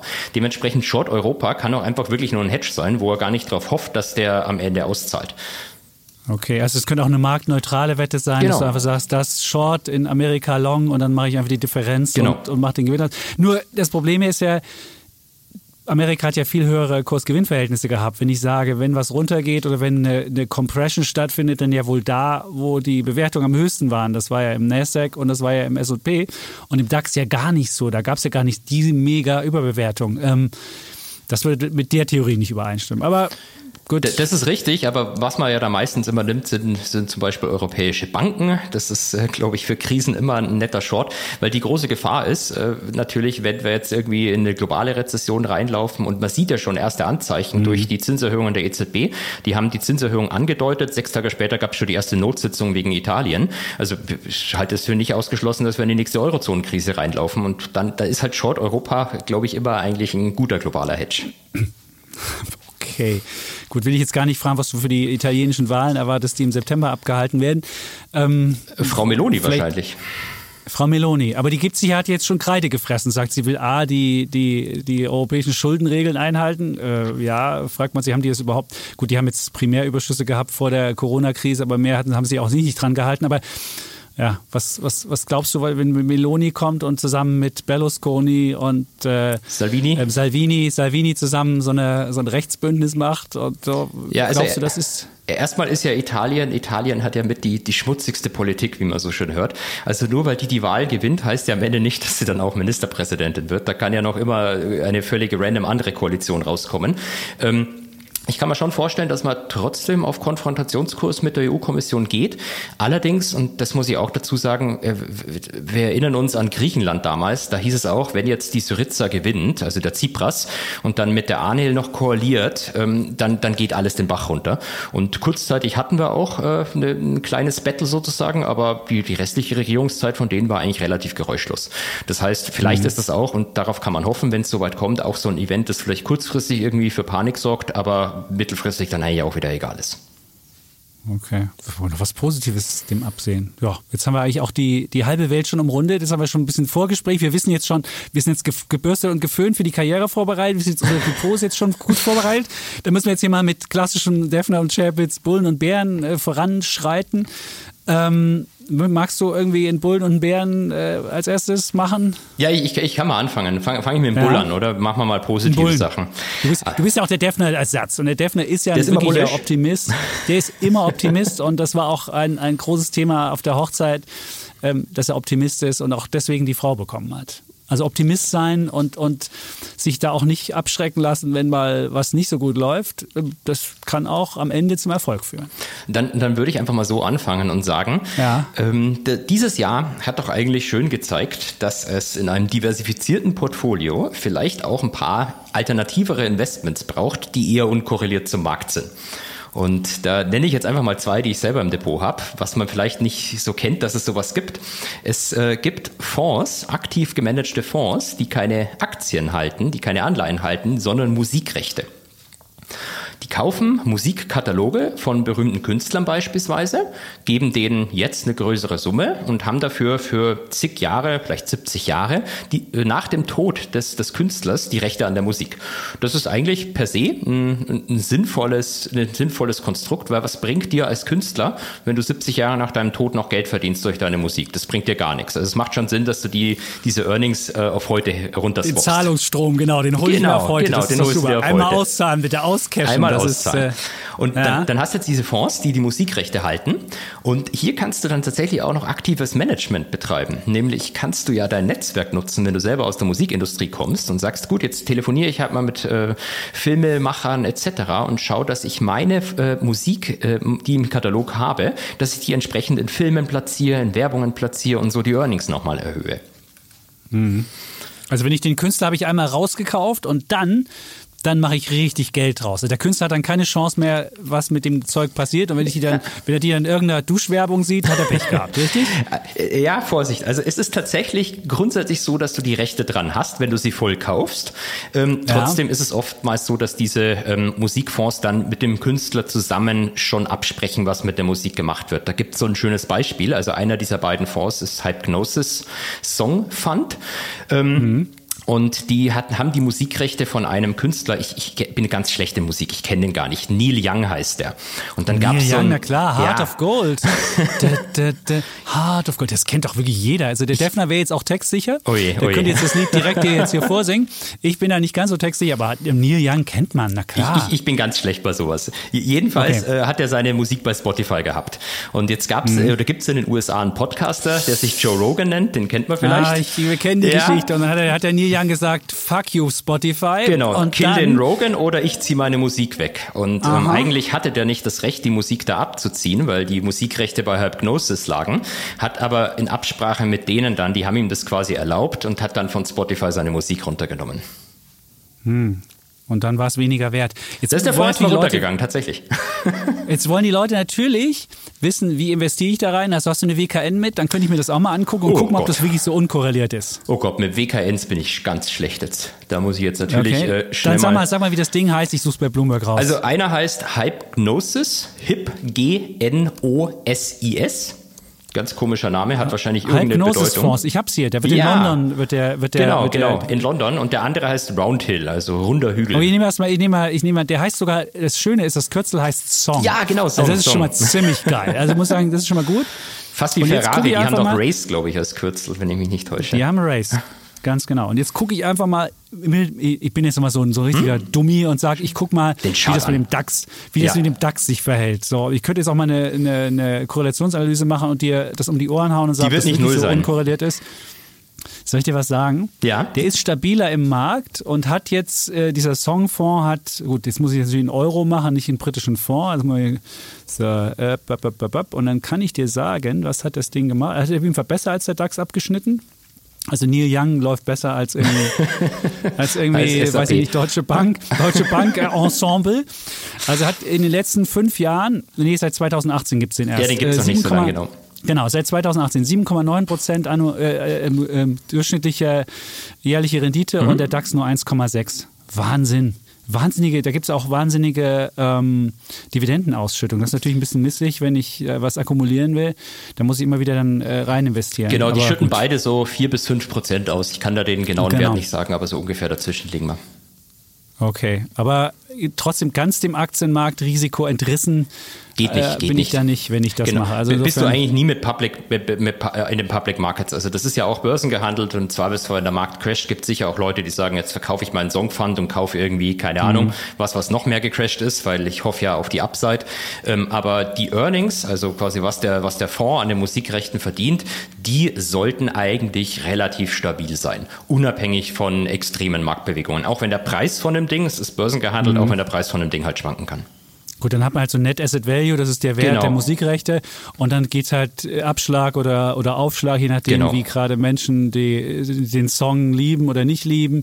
Oder ob die Leute gerade unkorrelierte Assets suchen. Und dann, wenn wahrscheinlich alles nach oben geht, dann wird es nicht so gut laufen. Und wenn alles nach unten geht, wird es wahrscheinlich outperformen. Das wäre so meine Vermutung, weil das ist so, so eine stabile Sache. Wie hieß der zweite nochmal? Hypnosis war der eine und der zweite war Äh, Round Hill, äh, runder Hügel. Round Hill. Roundhill ist so eine Private Equity Gesellschaft, die macht es schon sehr, sehr lange in den ähm, nicht äh, gelisteten Märkten und hat jetzt aber auch vor kurzem, ich glaube vor, vor eineinhalb Jahren oder so, dieses, dieses gelistete Vehikel gemacht. Okay, Roundhill, da gibt's ganz viel. Da gibt's Cannabis, von Cannabis bis. Oh. das sind sie nicht. bis- Roundhill Music vielleicht.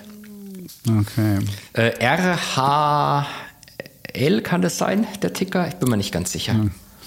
okay Oder RHM, ne, RHM wahrscheinlich. Das würde Sinn RHM machen. ist Rheinmetall. Nein, da gibt's auch. In Deutschland ist RHM Rheinmetall und in, in London ist es Roundhill Music. Genau, Das, das ist aus- es wird auseinandergeschrieben. Round, Leerzeichen, Ja. Hill, Leerzeichen Music, Ja. Leerzeichen Royalty, Leerzeichen Fund.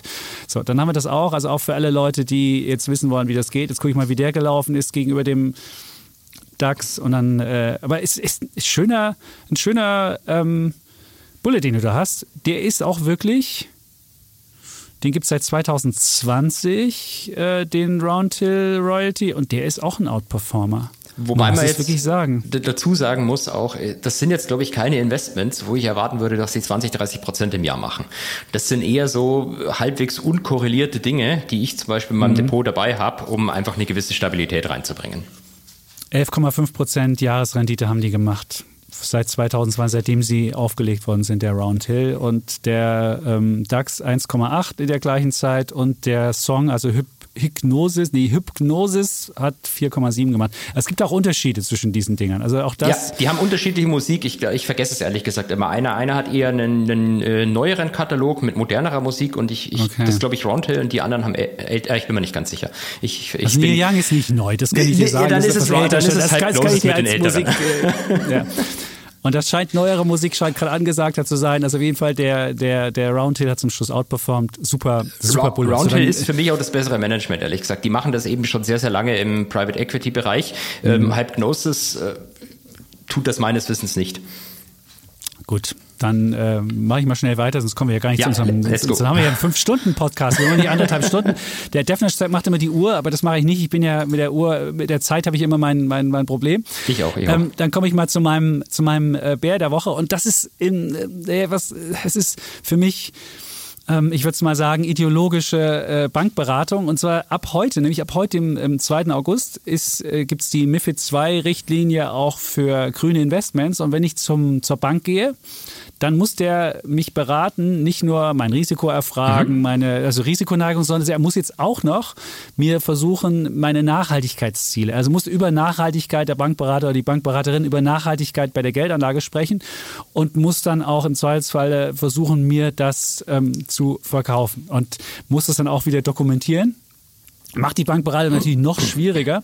Und warum finde ich das jetzt, warum finde ich das jetzt doof? Weil eigentlich ist ja gut, wenn man äh, investiert. Viele wollen ja sagen, ja, hey, ich würde auch gerne auf Rendite verzichten, mhm. wenn ich denn mit meinem Geld Gutes mache. Das ist ja durchaus okay. Und äh, aber ich glaube, wenn man es in die Bankberatung reinmacht, ist A das Problem, dass viele den äh, regulatorischen Aufwand scheuen und gar keinen Bock mehr haben und gar keine Bankberatung mehr richtig kriegt. Also immer weniger Banken machen das dann wahrscheinlich, weil man da ganz viel dokumentieren muss und ganz viel kann dabei schiefgehen. Und das Zweite, was ich glaube, dass viele Bankberater das nutzen werden, um irgendwie Produkte mit hohen ähm, Gebühren an die Anlegerinnen und Anleger zu bringen. Da denkt man sich, oh Mann, gucken Sie mal, da verdienen Sie zwar, da, da ist zwar, ähm, äh, da haben Sie Ihr Geld gut angelegt, da verdienen Sie zwar nicht so viel, aber Sie haben Ihr Geld gut angelegt.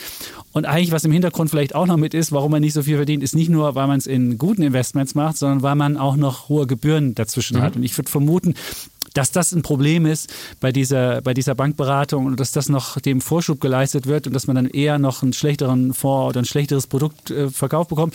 Und deswegen finde ich so eine Bankberatung, wo, wo, wo jemand was von außen vorgibt, total komisch. Und das Zweite, man muss immer fragen, die EU gibt es ja vor, was hält die EU als na, für nachhaltig? Oder ja, das wäre meine Frage das, jetzt auch gewesen. Ist das ist die Taxonomie, genau. Dabei, oder? Das, ist die, das ist ja die EU-Taxonomie, die das vorgibt.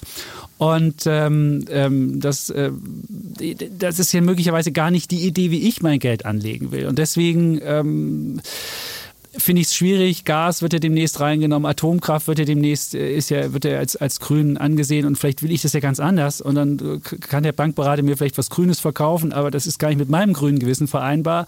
Und vielleicht wird irgendwann auch äh, Kriegs- oder Waffengeschichten grün, weil das ja Freiheits, äh, ähm, freiheitsbildende Unternehmen sind. Also es ist ein ganz schwieriger Fall und deswegen halte ich immer, wenn es um, um, um ideologische Sachen geht, um solche Sachen, und wenn man das auch noch offen äh, verordnet den Leuten, für problematisch und ich finde, jeder sollte selbst sich äh, am besten selbst suchen oder wenn er zum Bankberater geht, sich vorher überlegen, was er haben will und irgendwie auf Augenhöhe mit dem Bankberater oder Bankberaterin zu sein. Und ähm, deswegen halte ich das so eine vor, so eine gesteuerte Anlage doof. Und deswegen ist genau diese MIFID II-Richtlinie, die ja schon beim Risiko und bei der ganzen, wie, wie muss ich die Leute aufklären und was muss ich da unterschreiben und was die ganze Papierkram, der ja auch dazu geführt hat, dass viele Banken gar keinen Bock mehr haben zu beraten, ist es ein weiterer äh, Papieraufwand, der meines Erachtens nicht zum Vorteil des äh, Nutzers ist. Und deswegen gibt es dafür, für die neue grüne Finanzberatung, den Bären der Woche. Aber Atomkraft leuchtet doch grün, habe ich bei Simpsons damals gelernt. Ja, genau. Äh, nein, ich, ich, ich finde ja auch, also ich habe da ja kein Problem mit, nur die meisten Leute wissen ja gar nicht, was in genau, der Taxonomie ja. mit drin ist. Und das muss man halt auch, das muss man halt, das muss man halt wissen vorher. Und, und viele Leute haben, verstehen unter nachhaltig was völlig anderes, als ich verstehen würde. Oder und deswegen das zu verordnen und die EU gibt auch noch vor, was man unter nachhaltig zu verstehen hat, extrem schwer. Und also ich, ich bin bei MIFID äh, komplett bei dir. Ich finde das problematisch, wenn gewisse Produkte einfach nicht mehr erlaubt sind zum Handeln, weil sie bestimmte Offenlegungspflichten nicht erfüllen, ähm, die sich eh keiner anschaut. Und das äh, passt jetzt super zu den beiden Musikfunds von vorhin. Die kannst du nämlich auch nicht über jede Bank handeln. Die musst du in London handeln und da musst du auf Banken achten, die es mit MIFID 2 im Zweifelsfall nicht so genau nehmen, weil das geschlossene Investmentfonds sind, die halt irgendwie kein Produktinformationsblatt oder so veröffentlichen. Ach, das ist Use, nicht Use jetzt konform. Ah, da, da, da, da. Ja, das hat man bei ganz vielen ETFs, die in Amerika ja, ähm, aufgelegt ETF, ja. sind, die in Deutschland auch gehandelt werden. Die haben auch dieses äh, Informationsblatt, da geht es um steuerliche Behandlung auch und das ist halt ein Riesenproblem. Und äh, deswegen ist problematisch alles. Schwierige Angelegenheit. Ja.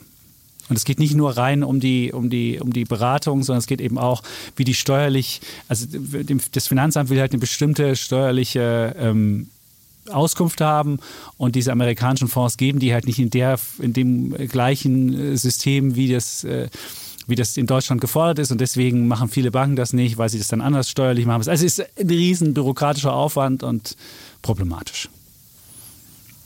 Gut, dann habe ich meinen Bären? Dann müsstest du jetzt auch deinen Bären mal bringen. Dann mache ich auch meinen Bären. Jetzt muss ja. ich mir fast überlegen, was, was war denn nochmal mein Bär der Woche? Nein, mein Bär der Woche, den habe ich vorhin ehrlich gesagt schon ein bisschen angedeutet. Mein Bär der Woche sind einfach Promi-Funds. Da gibt es keinen speziellen Grund, warum jetzt gerade diese Woche, aber ich weigere mich einfach, in Fonds zu investieren, wo ich merke, der, der Fondsmanager oder die Fondsmanagerin gibt eigentlich die Hälfte ihrer Zeit Interviews auf CNBC oder Bloomberg äh, oder ist, ist auf sonst welchen Konferenzen vertreten. Wenn, wenn du, wenn ich gutes, aktives Management Management haben will, dann suche ich mir jemanden.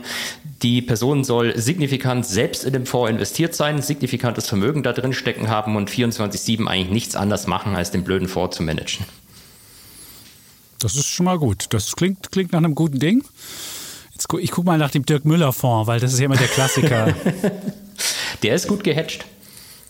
Der ist gut gehatcht und ist in diesem Jahr, ich muss es jetzt sagen, mal zur Ehre von Dirk Müller, hat er in diesem Jahr nur drei Prozent verloren und der DAX äh, mehr. Nee, der MSCI World. Der MSCI World äh, hat 6% verloren. Also er ist schlechter, er ist besser gelaufen als der MSCI World in diesem Jahr. Aber wenn ich jetzt einfach mal sage, ich mache das mal seit Auflage, das ist, glaube ich, 2000 und, wo, gucken wir mal, 15. 15 genau. Genau, 2015 und zwar 20. April, ein äh, ja, schwieriges historisches Datum. Datum. Ja, schwieriges Datum. 20. Meinst du, der hat das absichtlich? Nein. War ich hoffe nicht. Ähm, nein. Gucken wir mal. Da hat er jetzt äh, minus 13 äh, Prozent gemacht, knapp. Und der MSCI World im gleichen Zeitraum 85,5. Also sieht man, was ein Promi vor Dirk Müller macht. Ich zeige den auch gerne in der Vorlesung immer, denn ähm, ich weiß nicht, ob es jetzt gerade klappt, aber zu vielen Gelegenheiten funktioniert es, wenn du dir anguckst, wo der im Moment steht, wie viel der seit Emissionen verloren hat und dann rechnest mhm. du die Kosten wieder drauf und dann ist er bei 100. Also der tickt eigentlich genau um die Management-Fee langfristig runter. Oh, Aber okay. weil, weil du das Datum angesprochen hast, ähm, es, das, das Datum hat auch eine andere historische Bedeutung. Das habe ich vor kurzem erst gelernt. Das ist ja der weltweite ja. Cannabis-Tag. Also 420 ja. für April 20 ist irgendwie eine Cannabis-Nummer. Deswegen benutzt der Elon Musk bei allen seinen Übernahmen immer gern 420. Ach so, das ist die, das ist die, das ist die Twitter-Übernahme 5420. Genau, genau, 54. Erst 4420, glaube ich, oder 42 oder so und dann jetzt 5420. Und ich verspreche ja. dir, egal zu welchem Preis diese Übernahme durchgeht, irgendwo wird die 420 auftauchen, sollte sie dann durchgehen. Was würdest du denken als, als, äh, als Wissenschaftler? Geht die durch? Also kommt er da raus? Hat er irgendeinen Grund? Also ich würde ja sagen, Vertrag ist Vertrag. Ja. Da geht es um, um, um das Rechtssicherheit Amerikas. Und wenn das Ding jetzt äh, rauskäme, wäre das für mich ein, ein Rechtsbruch sondergleichen. Ja. Und dann würde kein Vertrag mehr irgendwie Bestand haben. Und wenn ich sage, wie beim Gebrauchtwagenhändler gekauft wie gesehen, dann habe ich halt Pech. Und wenn ich halt ja. Äh, die Klappe groß mache und das einfach sage, dann ist es aber so, dumm gelaufen und der ist geschäftstüchtig, würde man vermuten. Ähm, ja. Könnte man vermuten. Aber ähm, ja, ich sehe das auch so. Also oftmals ist bei diesen Übernahmen ja so, wenn es zu so einem Kampf kommt, dann will man eigentlich den Preispost drücken. Also ähm, äh, Simon Properties und Taubman in den USA während der Corona-Krise so ein Beispiel, gab es auch eine Klage und mein, dann gibt es halt niedrigeren Einkaufspreis. Und äh, der Herr Musk ist da ja tatsächlich anscheinend an eine Richterin geraten, die auch einmal die Übernahme, so wie sie vereinbart worden ist, am Ende äh, befohlen hat. Ich weiß nicht, bei welchem Fall das war, aber das ist in ihrer Rechtsgeschichte schon mal aufgetaucht. Dementsprechend würde ich sagen, Twitter steht wahrscheinlich gar nicht so schlechter. Oh, okay. Trotzdem werde ich nicht anfangen, irgendwelche Merger-Arbitrage-Trades da jetzt zu starten. Ah, genau. Guck doch mal, wo der Twitter-Mann steht. Ich, wahrscheinlich bei 35 rate ich, ohne es zu wissen. Da könnte man einen richtig guten Deal jetzt machen. Also wenn man jetzt Merger, nee, bei 40 schon. Also es gibt mehr Leute, die jetzt, die auf das amerikanische Recht, das wäre die Wette auf das amerikanische Rechtssystem, auf Rechtssicherheit und auf ja. genau diese Werte, die den Westen ja jahrelang oder jahrzehntelang groß gemacht haben. Das ist genau wie Vertrauen. Da geht es auch einfach um ein Vertrauen. Und wenn das, ich finde, Vertrauen ist eine wahnsinnig unterschätzte Ressource, auch im normalen Leben, aber auch im Geschäftsleben. Und wenn das wenn Menschen wie Elon Musk, die ja wirklich Unglaubliches geleistet haben, die wahnsinnige Visionen haben und Ideen haben, wir dies aber schaffen, da rauszukommen, wäre das ein, würde das heißen, das Rechtssystem gilt nur für den normalen Menschen, aber nicht für andere. Ja. Und das wäre auch eine Vertrauensfrage. Und das wäre, ich würde sagen, nicht nur fürs Rechtssystem schlimm, für Vertrauensfragen, würde jeder ja, der persönlich sagt, wenn der Elon Musk das so macht, doch kann ich das doch auch machen, so vorbildmäßig. Insofern ja, vielleicht sollte ich mir eine Twitter-Aktie kaufen, weil ich auf das Vertrauen in der Welt setze. Dann aber bitte gleich ein 100er Hebel drauf. Es soll ja richtig Spaß machen. Achso, da kommt gleich wieder der, der Derivate, der Zertifikate. genau, genau. Mensch, der mir da noch sagt. So, warst du mit deinem, warst du mit deinem Bären durch? Ich bin dir einfach ins Wort ich gefallen. Bin durch, ich bin durch, ich, bin. ich wollte über durch. die, die Fondsmanager lästern. Da würde ich mal meinen mein, mein Bullen schnell machen. Den wollte ich eigentlich auch als Bär machen. Es geht um ähm, Finanzminister Christian Lindner. Der hat ja so ein bisschen den, den Aktien-Gönjamin, das ist ja so ein Wort Gönjamin, das Jugendsprache, Jugendsprache genau, wird, genau. Dir, wird dir, genau, wird dir ja auch bekannt sein. Der hat das so ein bisschen getan, als aber jetzt den Aktionären in Deutschland was Richtiges gönnen würde, weil er ja auch nochmal auf Instagram geschrieben hat, ja, wer Geld anspart, der soll mehr netto vom Brutto haben und das wäre gerade für junge Menschen, für die Anlagekultur ganz wunderbar und für die Altersvorsorge, so schrieb er auch auf auf äh, Instagram und hat so ein schönes Bild gemacht, wo er so dasteht, die Hand auch so wie halt so ein Machertyp. Und was will er machen? Er will also den äh, Sparer ähm, Pauschbetrag, wie er seit 2009 heißt, von 801 auf 1000 äh, Euro erhöhen. Geil. Und ähm, geil, siehst du. Und jetzt habe ich aber einfach mal geguckt, weil der gilt ja jetzt, äh, dieser, dieser, dieser Betrag ist ja eingeführt worden 2007. Und seither ist aber die Inflation viel stärker gestiegen. Also wenn er das richtig inflationskonform machen wollte, müsste er ihn nicht auf 1000 erhöhen, sondern auf 1073 70. Und dann hätten die Leute kaufkraftbereinigt das gleiche Netto vom Brutto ist ja bei dieser ganzen äh, Steuerdiskussion auch so kalte Progression kennt das ja. Man, äh, die Inflation führt dazu, dass man vielleicht auch ein bisschen mehr verdient. Also wir Journalisten nicht, aber in anderen Branchen soll das wohl so sein. Und dann rutscht man automatisch in eine höhere ähm, Steuerklasse rein, muss also mehr mehr äh, bezahlen, hat dann weniger äh, Netto vom Brutto. Und diesen Effekt äh, gibt es auch beim Sparer ähm, Pauschbetrag, weil man ja eigentlich da auch gucken muss, was hat die Inflation äh, einem Kaufkraft weggenommen und was ist wirklich ähm, ja, Kurs, Kursgewinn. Und deshalb finde ich, sich da groß hinzustellen, zu sagen, 1000 ist geil, finde ich nicht geil, müsste 1073 haben. Und das Zweite, was ich auch finde, wenn man was für Altersvorsorge machen wollte, könnte man das äh, zumindest mit Immobilien gleichstellen, dass man nämlich einfach sagt, 10 Jahre gibt es eine Spekulationsfrist. Äh, auch das Wort ist hässlich, ich weiß, aber man könnte einfach sagen, Wer zehn Jahre seine, seine Bestände hält, danach sind die Sachen steuerfrei. Und ähm, das war ja sogar in Deutschland mal so, es gab eine Spekulationsfrist mal von einem Jahr und sogar mal von sechs Monaten noch. Wie, ältere Menschen werden sich daran erinnern, du wahrscheinlich nicht. Aber ich erinnere mich noch dran. Und bis 2009 war ein Jahr Spekulationsfrist und alles, was in dieser äh, Zeit passiert ist, hat man noch einen Freibetrag von damals, glaube ich, 512 gehabt. Und wenn man es aber länger gehalten hat, dann war es halt umsonst. Und man muss ja nicht ein Jahr machen. Ich kann verstehen, das ist ja auch eher ein kurzer Zeitraum. Aber wenn man einfach sagt, ich mache es wie bei Immobilien, die nach zehn Jahren steuerfrei sind, ähm, die Gewinne.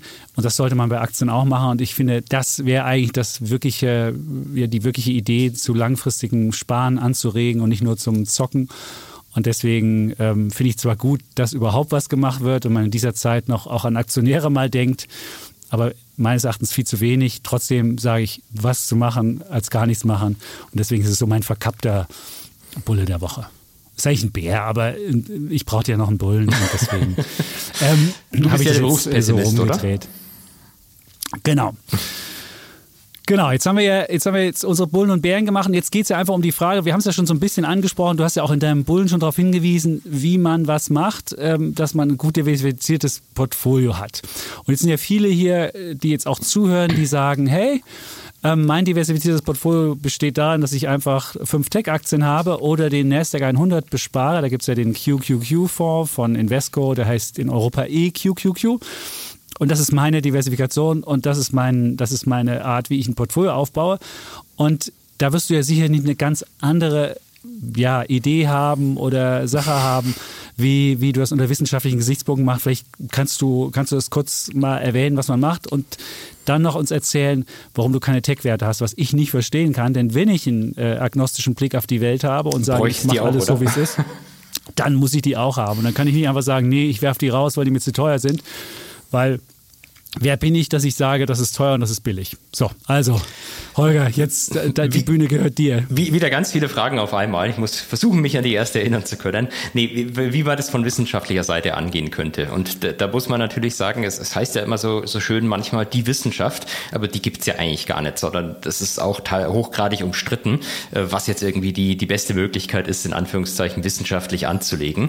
Ähm, ich glaube, da, da gibt's keine Antwort. Was ich allerdings sagen kann, also ich orientiere orientiere mich da immer sehr gerne an dem sogenannten Endowment-Modell aus den USA, was äh, insbesondere durch den Herrn Svensson, der mittlerweile leider verstorben ist, bekannt geworden ist. Das war der ähm, äh, im Wesentlichen Chief Vermögensverwalter der, des Yale Stiftungsfonds, also von der Uni.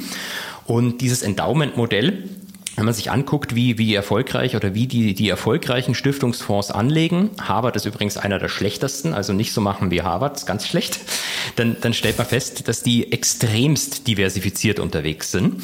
Ähm, also nicht irgendwie ein 20er Portfolio mit 20 Werten und gut ist, sondern extremst diversifiziert, aktives Management, äh, vertrauen sehr viel äh, aktiven Managern, vor allem in Nischen, da die da noch signifikantes Alpha generieren können und ähm, sie sind immer mehr in sogenannten Alternatives unterwegs. Das heißt, daran orientiere ich mich, was, was will ich deswegen haben. Ich, ich gucke auch, dass ich das eine oder andere aktive Management in mein Depot aufnehme.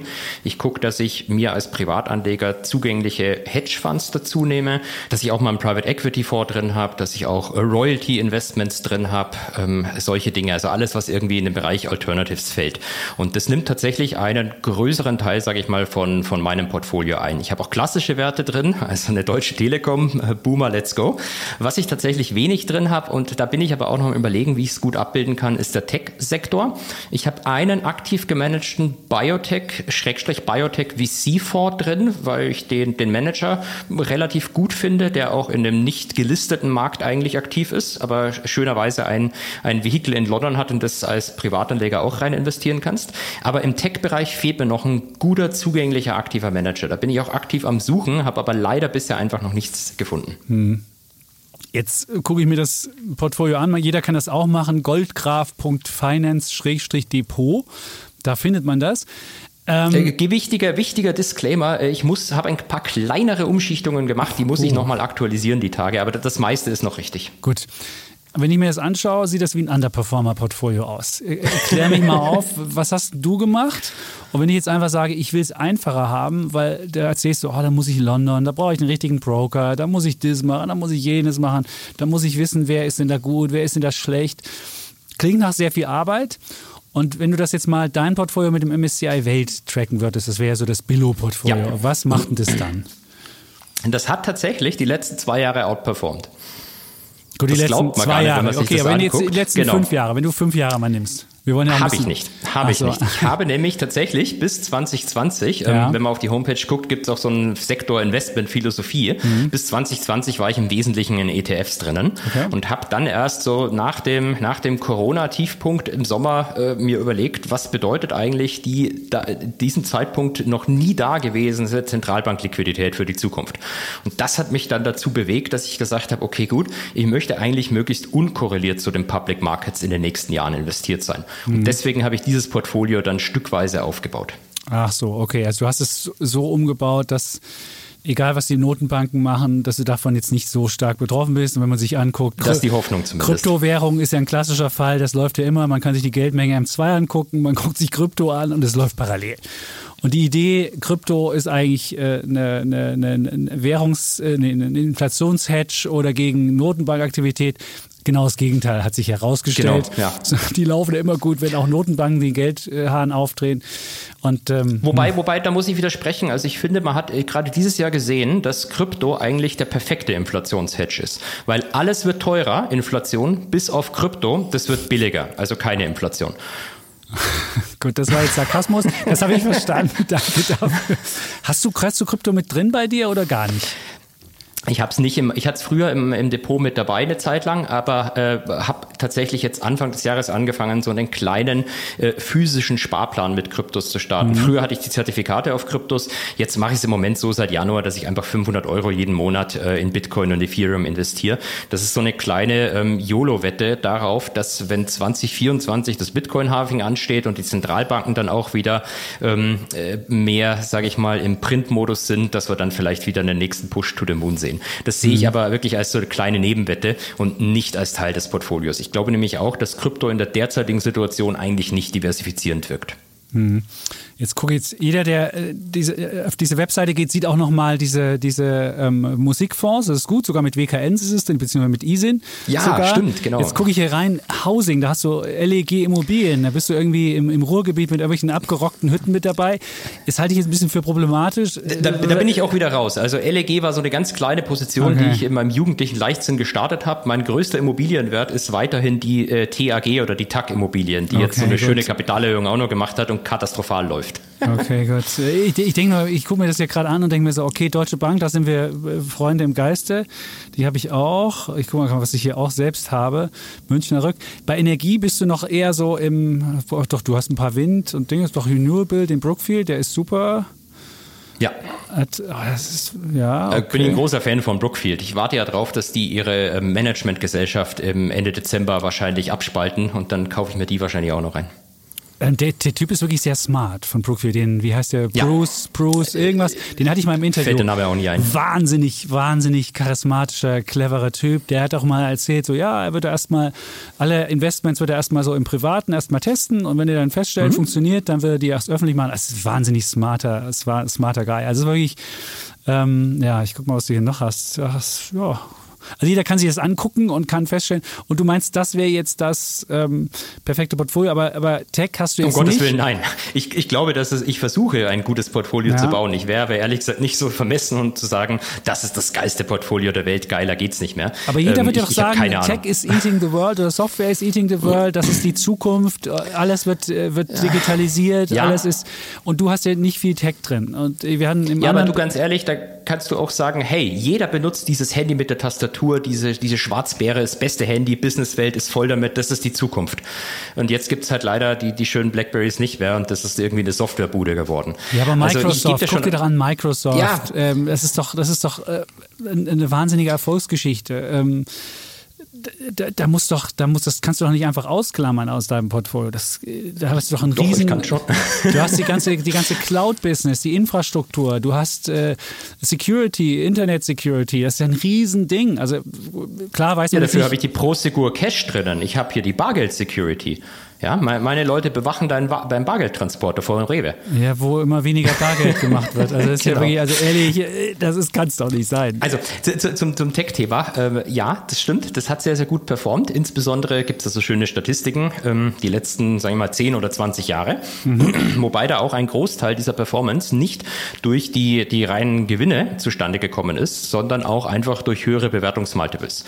Da gibt es einen, einen wunderschönen öffentlich zugänglichen Research, Ed Jardini Bellini heißt der gute Mann, der auch historisch äh, Bewertungsmultiples, also historische mhm. KGVs aufzeigt. Und da sieht man einfach schön, vor allem mit seit der Finanzkrise hat sich der Tech-Sektor da von der, von der in Anführungszeichen Value-Welt oder von der realen Welt sehr ähm, äh, dekoppelt. Und das würde ich schon darauf zurückführen. Wir haben seit, seit 40 Jahren und insbesondere seit der großen Finanzkrise dann nochmal extremer fallende Zinsen, fallende Anleiherenditen und dann wird einfach Wachstum sehr interessant. Die Frage ist halt jetzt, glaube ich, dass äh, Anleiherenditen Renditen signifikant weiter fallen, glaube ich halt nicht. Also die ja, werden die wahrscheinlich ein bisschen runtergehen. Die machen doch wahnsinnige Cashflows. Der, der, der größte Cashflow-Generator ist ist Apple, Platz zwei ist Microsoft, dann kommt jetzt auf Platz drei Exxon, Nee. dann kommt ich glaube, Exxon ist auf Platz zwei mittlerweile, wenn ich mich nicht Nee, täusche. nur drei. Das Aber ist drei. Ich habe ich, zumindest drei? letztes, aber Exxon letztes macht doch Quartal. schon, also wenn wir Quartal aber die machen doch schon, die machen doch schon mehr Geld als Gott. Wie kann denn Apple da noch mehr machen? Ja, weil Apple halt noch mehr als Gott macht. Das kann ich dir sagen. Apple und Microsoft machen noch mehr Cash als, als Exxon. Als Gott. Insofern, es kann ja, also es kann, es kann ja nicht nur eine reine, eine reine Bewertungs, äh, also so, ein, so, ein, so, ein, so, ein, so eine, so ein Soufflé-Nummer sein, die irgendwann zusammenfällt und nie wieder nach oben kommt. Es, es muss ja schon noch ein bisschen mehr sein. Also es war 2000 ja so, aber jetzt würde ich ja vermuten, machen die halt einfach wahnsinnig viel Geld. Und wenn ich sehe, wie viel Microsoft wir haben, und selbst meine Kinder sind in, seit, seit Lockdown wieder mit Microsoft in, in, in, äh, Ja. im, im Zusammenhang gekommen und äh, haben spielen Minecraft und äh, haben jetzt auch noch andere Spiele von Microsoft, die die jetzt übernehmen und äh, also das ist ja sogar eine zukunftsgerichtete Aktie. Und wenn die möglicherweise Netflix übernehmen, äh, ist noch mehr in der Microsoft-Hand. Also wie, wie geht das, dass du das nicht hast? Ich ich glaube ja auch, das ist sicherlich kein falsches Investment. Also Microsoft an sich als Firma ist, ist, ist sicherlich nicht schlecht. Apple genauso wenig. Klar verdienen die Geld, aber die Frage ist halt immer, zu welchem Wert kaufe ich mir das Ding heute ein? Gut, die sind jetzt richtig runtergekommen mit den, mit den fallenden Bewertungen. Das stimmt. Also ich kann mir die jetzt wahrscheinlich ein bisschen günstiger einkaufen. Ich bin auch immer wieder mal am überlegen, wie ich Tech abbilde, aber bisher sehe ich da nicht den mega Use Case, warum ich jetzt eine riesen Microsoft-Position für mich aufbauen soll. KGV von glaub, auch 27, kann ich dir sagen. Ja, ist doch super. Solid. da gibt's aber auch günstigere Buden. Gibt es auch günstigere, aber eben auch welche, die nicht so viel Cash generieren. Ich muss Ja, mich die Frage ich ist bin halt, jetzt schon fast der was- Defner hier, der jetzt irgendwie an dir rütteln ich wundere mich und auch, sagen was muss, ist denn hier ey, los? Genau. ähm, äh, trotzdem, Infineon hat ein Portfolio, was, also wenn du jetzt beispielsweise dein Portfolio gegen MSCI Welt machst, da haben ja die, die großen Tech-Unternehmen ungefähr 16 Prozent. Mhm. Und die 16 Prozent hast du ja definitiv bei dir nicht. Und ich Die frage ich nicht, mich, genau. ob, das, ob, das, ob das erfolgreich sein kann. Das wird sich zeigen. Ich weiß es auch nicht. Und ich würde auch niemandem empfehlen, das jetzt einfach so nach zu kopieren. Und bin, wie gesagt, ja auch am Überlegen, ob ich nicht Tech irgendwie in einer vernünftigen Art und Weise vielleicht mit einem guten Manager abbilden kann. Habe halt einfach noch keinen bisher gefunden. Die letzten zwei Jahre habe ich Tech auch nicht gebraucht. Also das Depot war auch so relativ gut stabil. Und äh, als kleiner, als kleiner Disclaimer bei meinen, bei meinen Kindern, die haben natürlich auch mit vier Monaten jetzt schon ihre ETF-Sparpläne. Da ist natürlich der Tech-Sektor mit dabei. Und Das heißt, im Notfall outperformen mich einfach die beiden Söhne. Okay, die, das, ist, das ist okay, aber deine Söhne, weiß ich nicht, ob die es so geil finden, dass der Papa Smith Wesson Aktien hat. Unter den Consumer findet man die. Da fragt man sich ja schon so, ähm, hallo, äh, lieber Holger, was ist denn da los? Das ist tatsächlich, da habe ich lange mit mir gehadert, ob ich die dazu nehmen soll oder nicht, aber das ist tatsächlich, was ich für mich persönlich als so wirklich ein agnostisches Deep Value Play sehe. Also diese Firma halte ich tatsächlich seit, wann habe ich die Position aufgebaut? Ich weiß es gar nicht mehr. Ich glaube Ende letzten Jahres, ähm, dieses Jahr noch ein bisschen mehr aufgebaut. Die halte ich tatsächlich für relativ unterbewertet und man, man kann es auch so ein bisschen als, als Hedge sehen, ähm, wenn, wenn die Situation irgendwie noch dramatischer wird. Ist aber tatsächlich der, der einzige Konzern aus, aus dem Sektor, den ich drin habe. Ich hatte früher auch noch börsengelistete Friedhöfe dabei. Mhm. Gibt es tatsächlich auch. Kanada, USA, in Hongkong gibt es einen, Gibt in auch Gefängnisse, Australien. gibt in, vieles, was du noch hier haben es könntest. gibt auch Gefängnisse, es gibt auch Gefängnisse, das ist richtig. Ähm, äh, aber Friedhöfe finde ich da irgendwie das bessere Investment, weil gestorben wird immer, heißt das so schön. Allerdings auch die sind mir einfach zu hoch bewertet gewesen mittlerweile. Aber das ist ja, genau, das ist ja ein Problem, wenn ich mir jetzt mein Portfolio angucke. Wer kann wissen, dass es so hoch bewertet und wer kann wissen, ob gerade hohe, hohe Bewertungen angesagt sind oder nicht hohe Bewertungen? Also du maßt dir an, Das du maßt, ich einfach du, selber für mich, du, genau. du maßt dir an, ein Wissen zu haben, was möglicherweise, äh, ja, worauf gründet das? Und welche, und welche Bewertung guckst du dir an? Also welches Maß schaust du dir an, wenn du dein Portfolio so zusammenstellst? Ich, ich habe also, wenn ich mein Portfolio zusammenstelle, gucke ich mir immer zwei Sachen an. Ich überlege mir, welche Sektoren möchte ich dabei haben. Das ist erstmal so eine so eine grobe Aufteilung in die einzelnen Bereiche. Wie viel Alternatives, wie viel Real Estate, wie viel äh, traditionelle Assets sollen da rein? Das ist die erste Frage. Ähm, denn dann ein, wenn ich mir ein Wertpapier angucke, wie korreliert das zum Breitenmarkt? Wie korreliert das zu meinem Portfolio? Das ist jetzt nicht einfach nur auf 30 Tage die Korrelation gerechnet. Ich habe da ein kleines Nerd-Modell in R gebaut, aber ich glaube, das wäre jetzt ein bisschen zu viel, wenn wir darüber sprechen. Und Und äh, was ich dann mache, ich lese einfach unheimlich gern Research. Also ich versuche zu jedem Wert so einen Bullen-Case zu finden und einen Bären-Case und dann entscheide ich für mich selbst. Es ist jetzt nicht so, dass ich sage, ich gucke mir das, keine Ahnung, das Trading KGV an, das ist eh eine Mistzahl. Das Forward KGV ist aber genauso mistig, finde ich. Und entscheide dann basierend darauf. Das, ich ich glaube, so einfach ist es leider nicht. Und auch nur Research lesen reich, reicht halt leider auch nicht aus. Ähm, es ist halt ein, ein, ein, ein hochaufwendiger Prozess, aber es, es ist irgendwo mein Hobby. Deswegen mhm. mache ich es gerne. Wobei ich dir ganz ehrlich auch sagen muss, ähm, vermutlich, wenn man einfach mal vom Zeit, äh, den Zeitaspekt mit einbezieht, den ich da reinstecke, ähm, dann wäre es wahrscheinlich geschickter, einfach so einen Sparplan auf dem MSCI World zu nehmen und gut ist. Gut, also haben wir die, die, die Billo-Nummer ist dann vielleicht doch die bessere. Aber nun haben wir ja einen, jetzt haben wir einen Quant-Experten dabei und der kann uns jetzt ja mal sagen, ob bestimmte Faktoren noch mehr Erfolg machen. Es gibt ja immer die Idee, der Momentum-Index, der müsste noch ja. viel besser laufen. Und ich habe beispielsweise hab ich einen Sparplan auf den MSCI ähm, äh, World und ich habe nee auf den auf den FTSE All World, das ist ja das ist auch mit Schwellenländern mhm. und ich habe einen Sparplan auf den ähm, MSCI World Momentum. Und mhm. ähm, muss feststellen, Momentum heißt ja immer, läuft besser langfristig, ja, aber kurzfristig kann das auch wieder runtergehen. Und ich bin mir jetzt nicht sicher, ob der Momentum-Faktor irgendwann so weit wieder verliert, dass er den, den Vorteil, den er mal hatte, langfristig wieder aufbraucht. Was ja. sagt denn da deine, deine Forschung, was sagt da deine Faktor-Analyse? Ähm, also, ich, ich bin da ehrlich gesagt sehr, sehr skeptisch, was diese ganzen Backtests betrifft. Also ich meine, äh, ein Studierender von mir hat zum Beispiel einmal einfach backgetestet, die Verdopplungsstrategie im Markt. Du kaufst dir irgendwie einen 20er Hebel Knockout jeden Tag und immer wenn es ausgenockt wird, verdoppelst du am nächsten Tag. Das ist die also alte, was, die alte Sache, die ins Casino gehst, Casino-Nummer. Genau, Rot genau, und dann wird genau. verdoppelt und verdoppelt und, und irgendwann gehst genau, du als genau, Millionär genau, raus. Genau.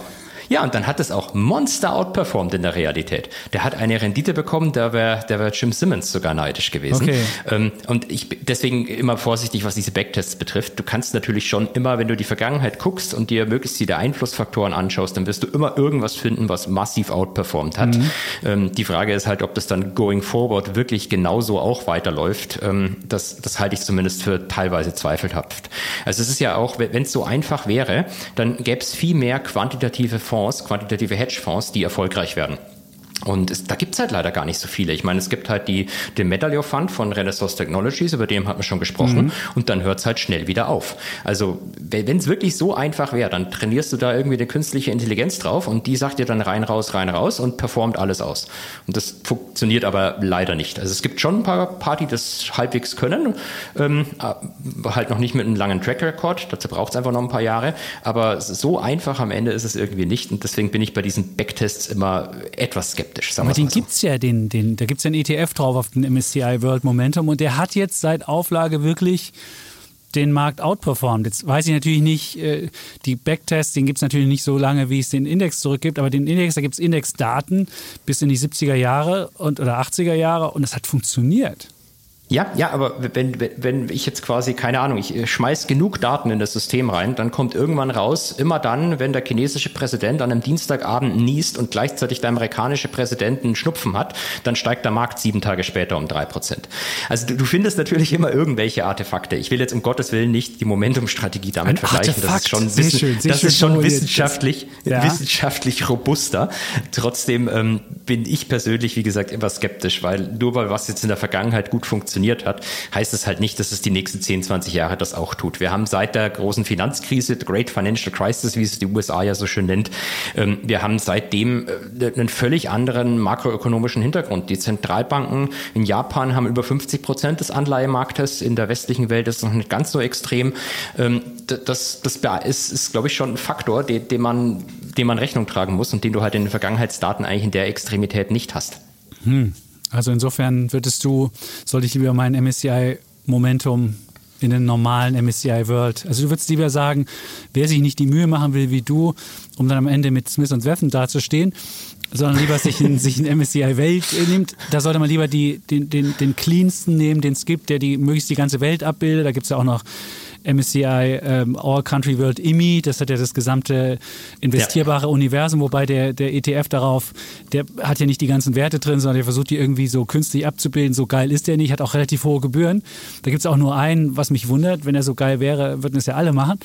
Ähm, da würde man wahrscheinlich eher so ein, weiß ich nicht, FTSE All World oder äh, MSCI All Country World und fertig und dann ist man damit auch und dann würde man nicht noch irgendwie gucken, Momentum und dazu vielleicht noch äh, Low Volatility oder ähm, äh, äh den, den, den Small Cap Faktor oder den irgendwas Faktor, das würdest du, da würdest du nichts drauf geben.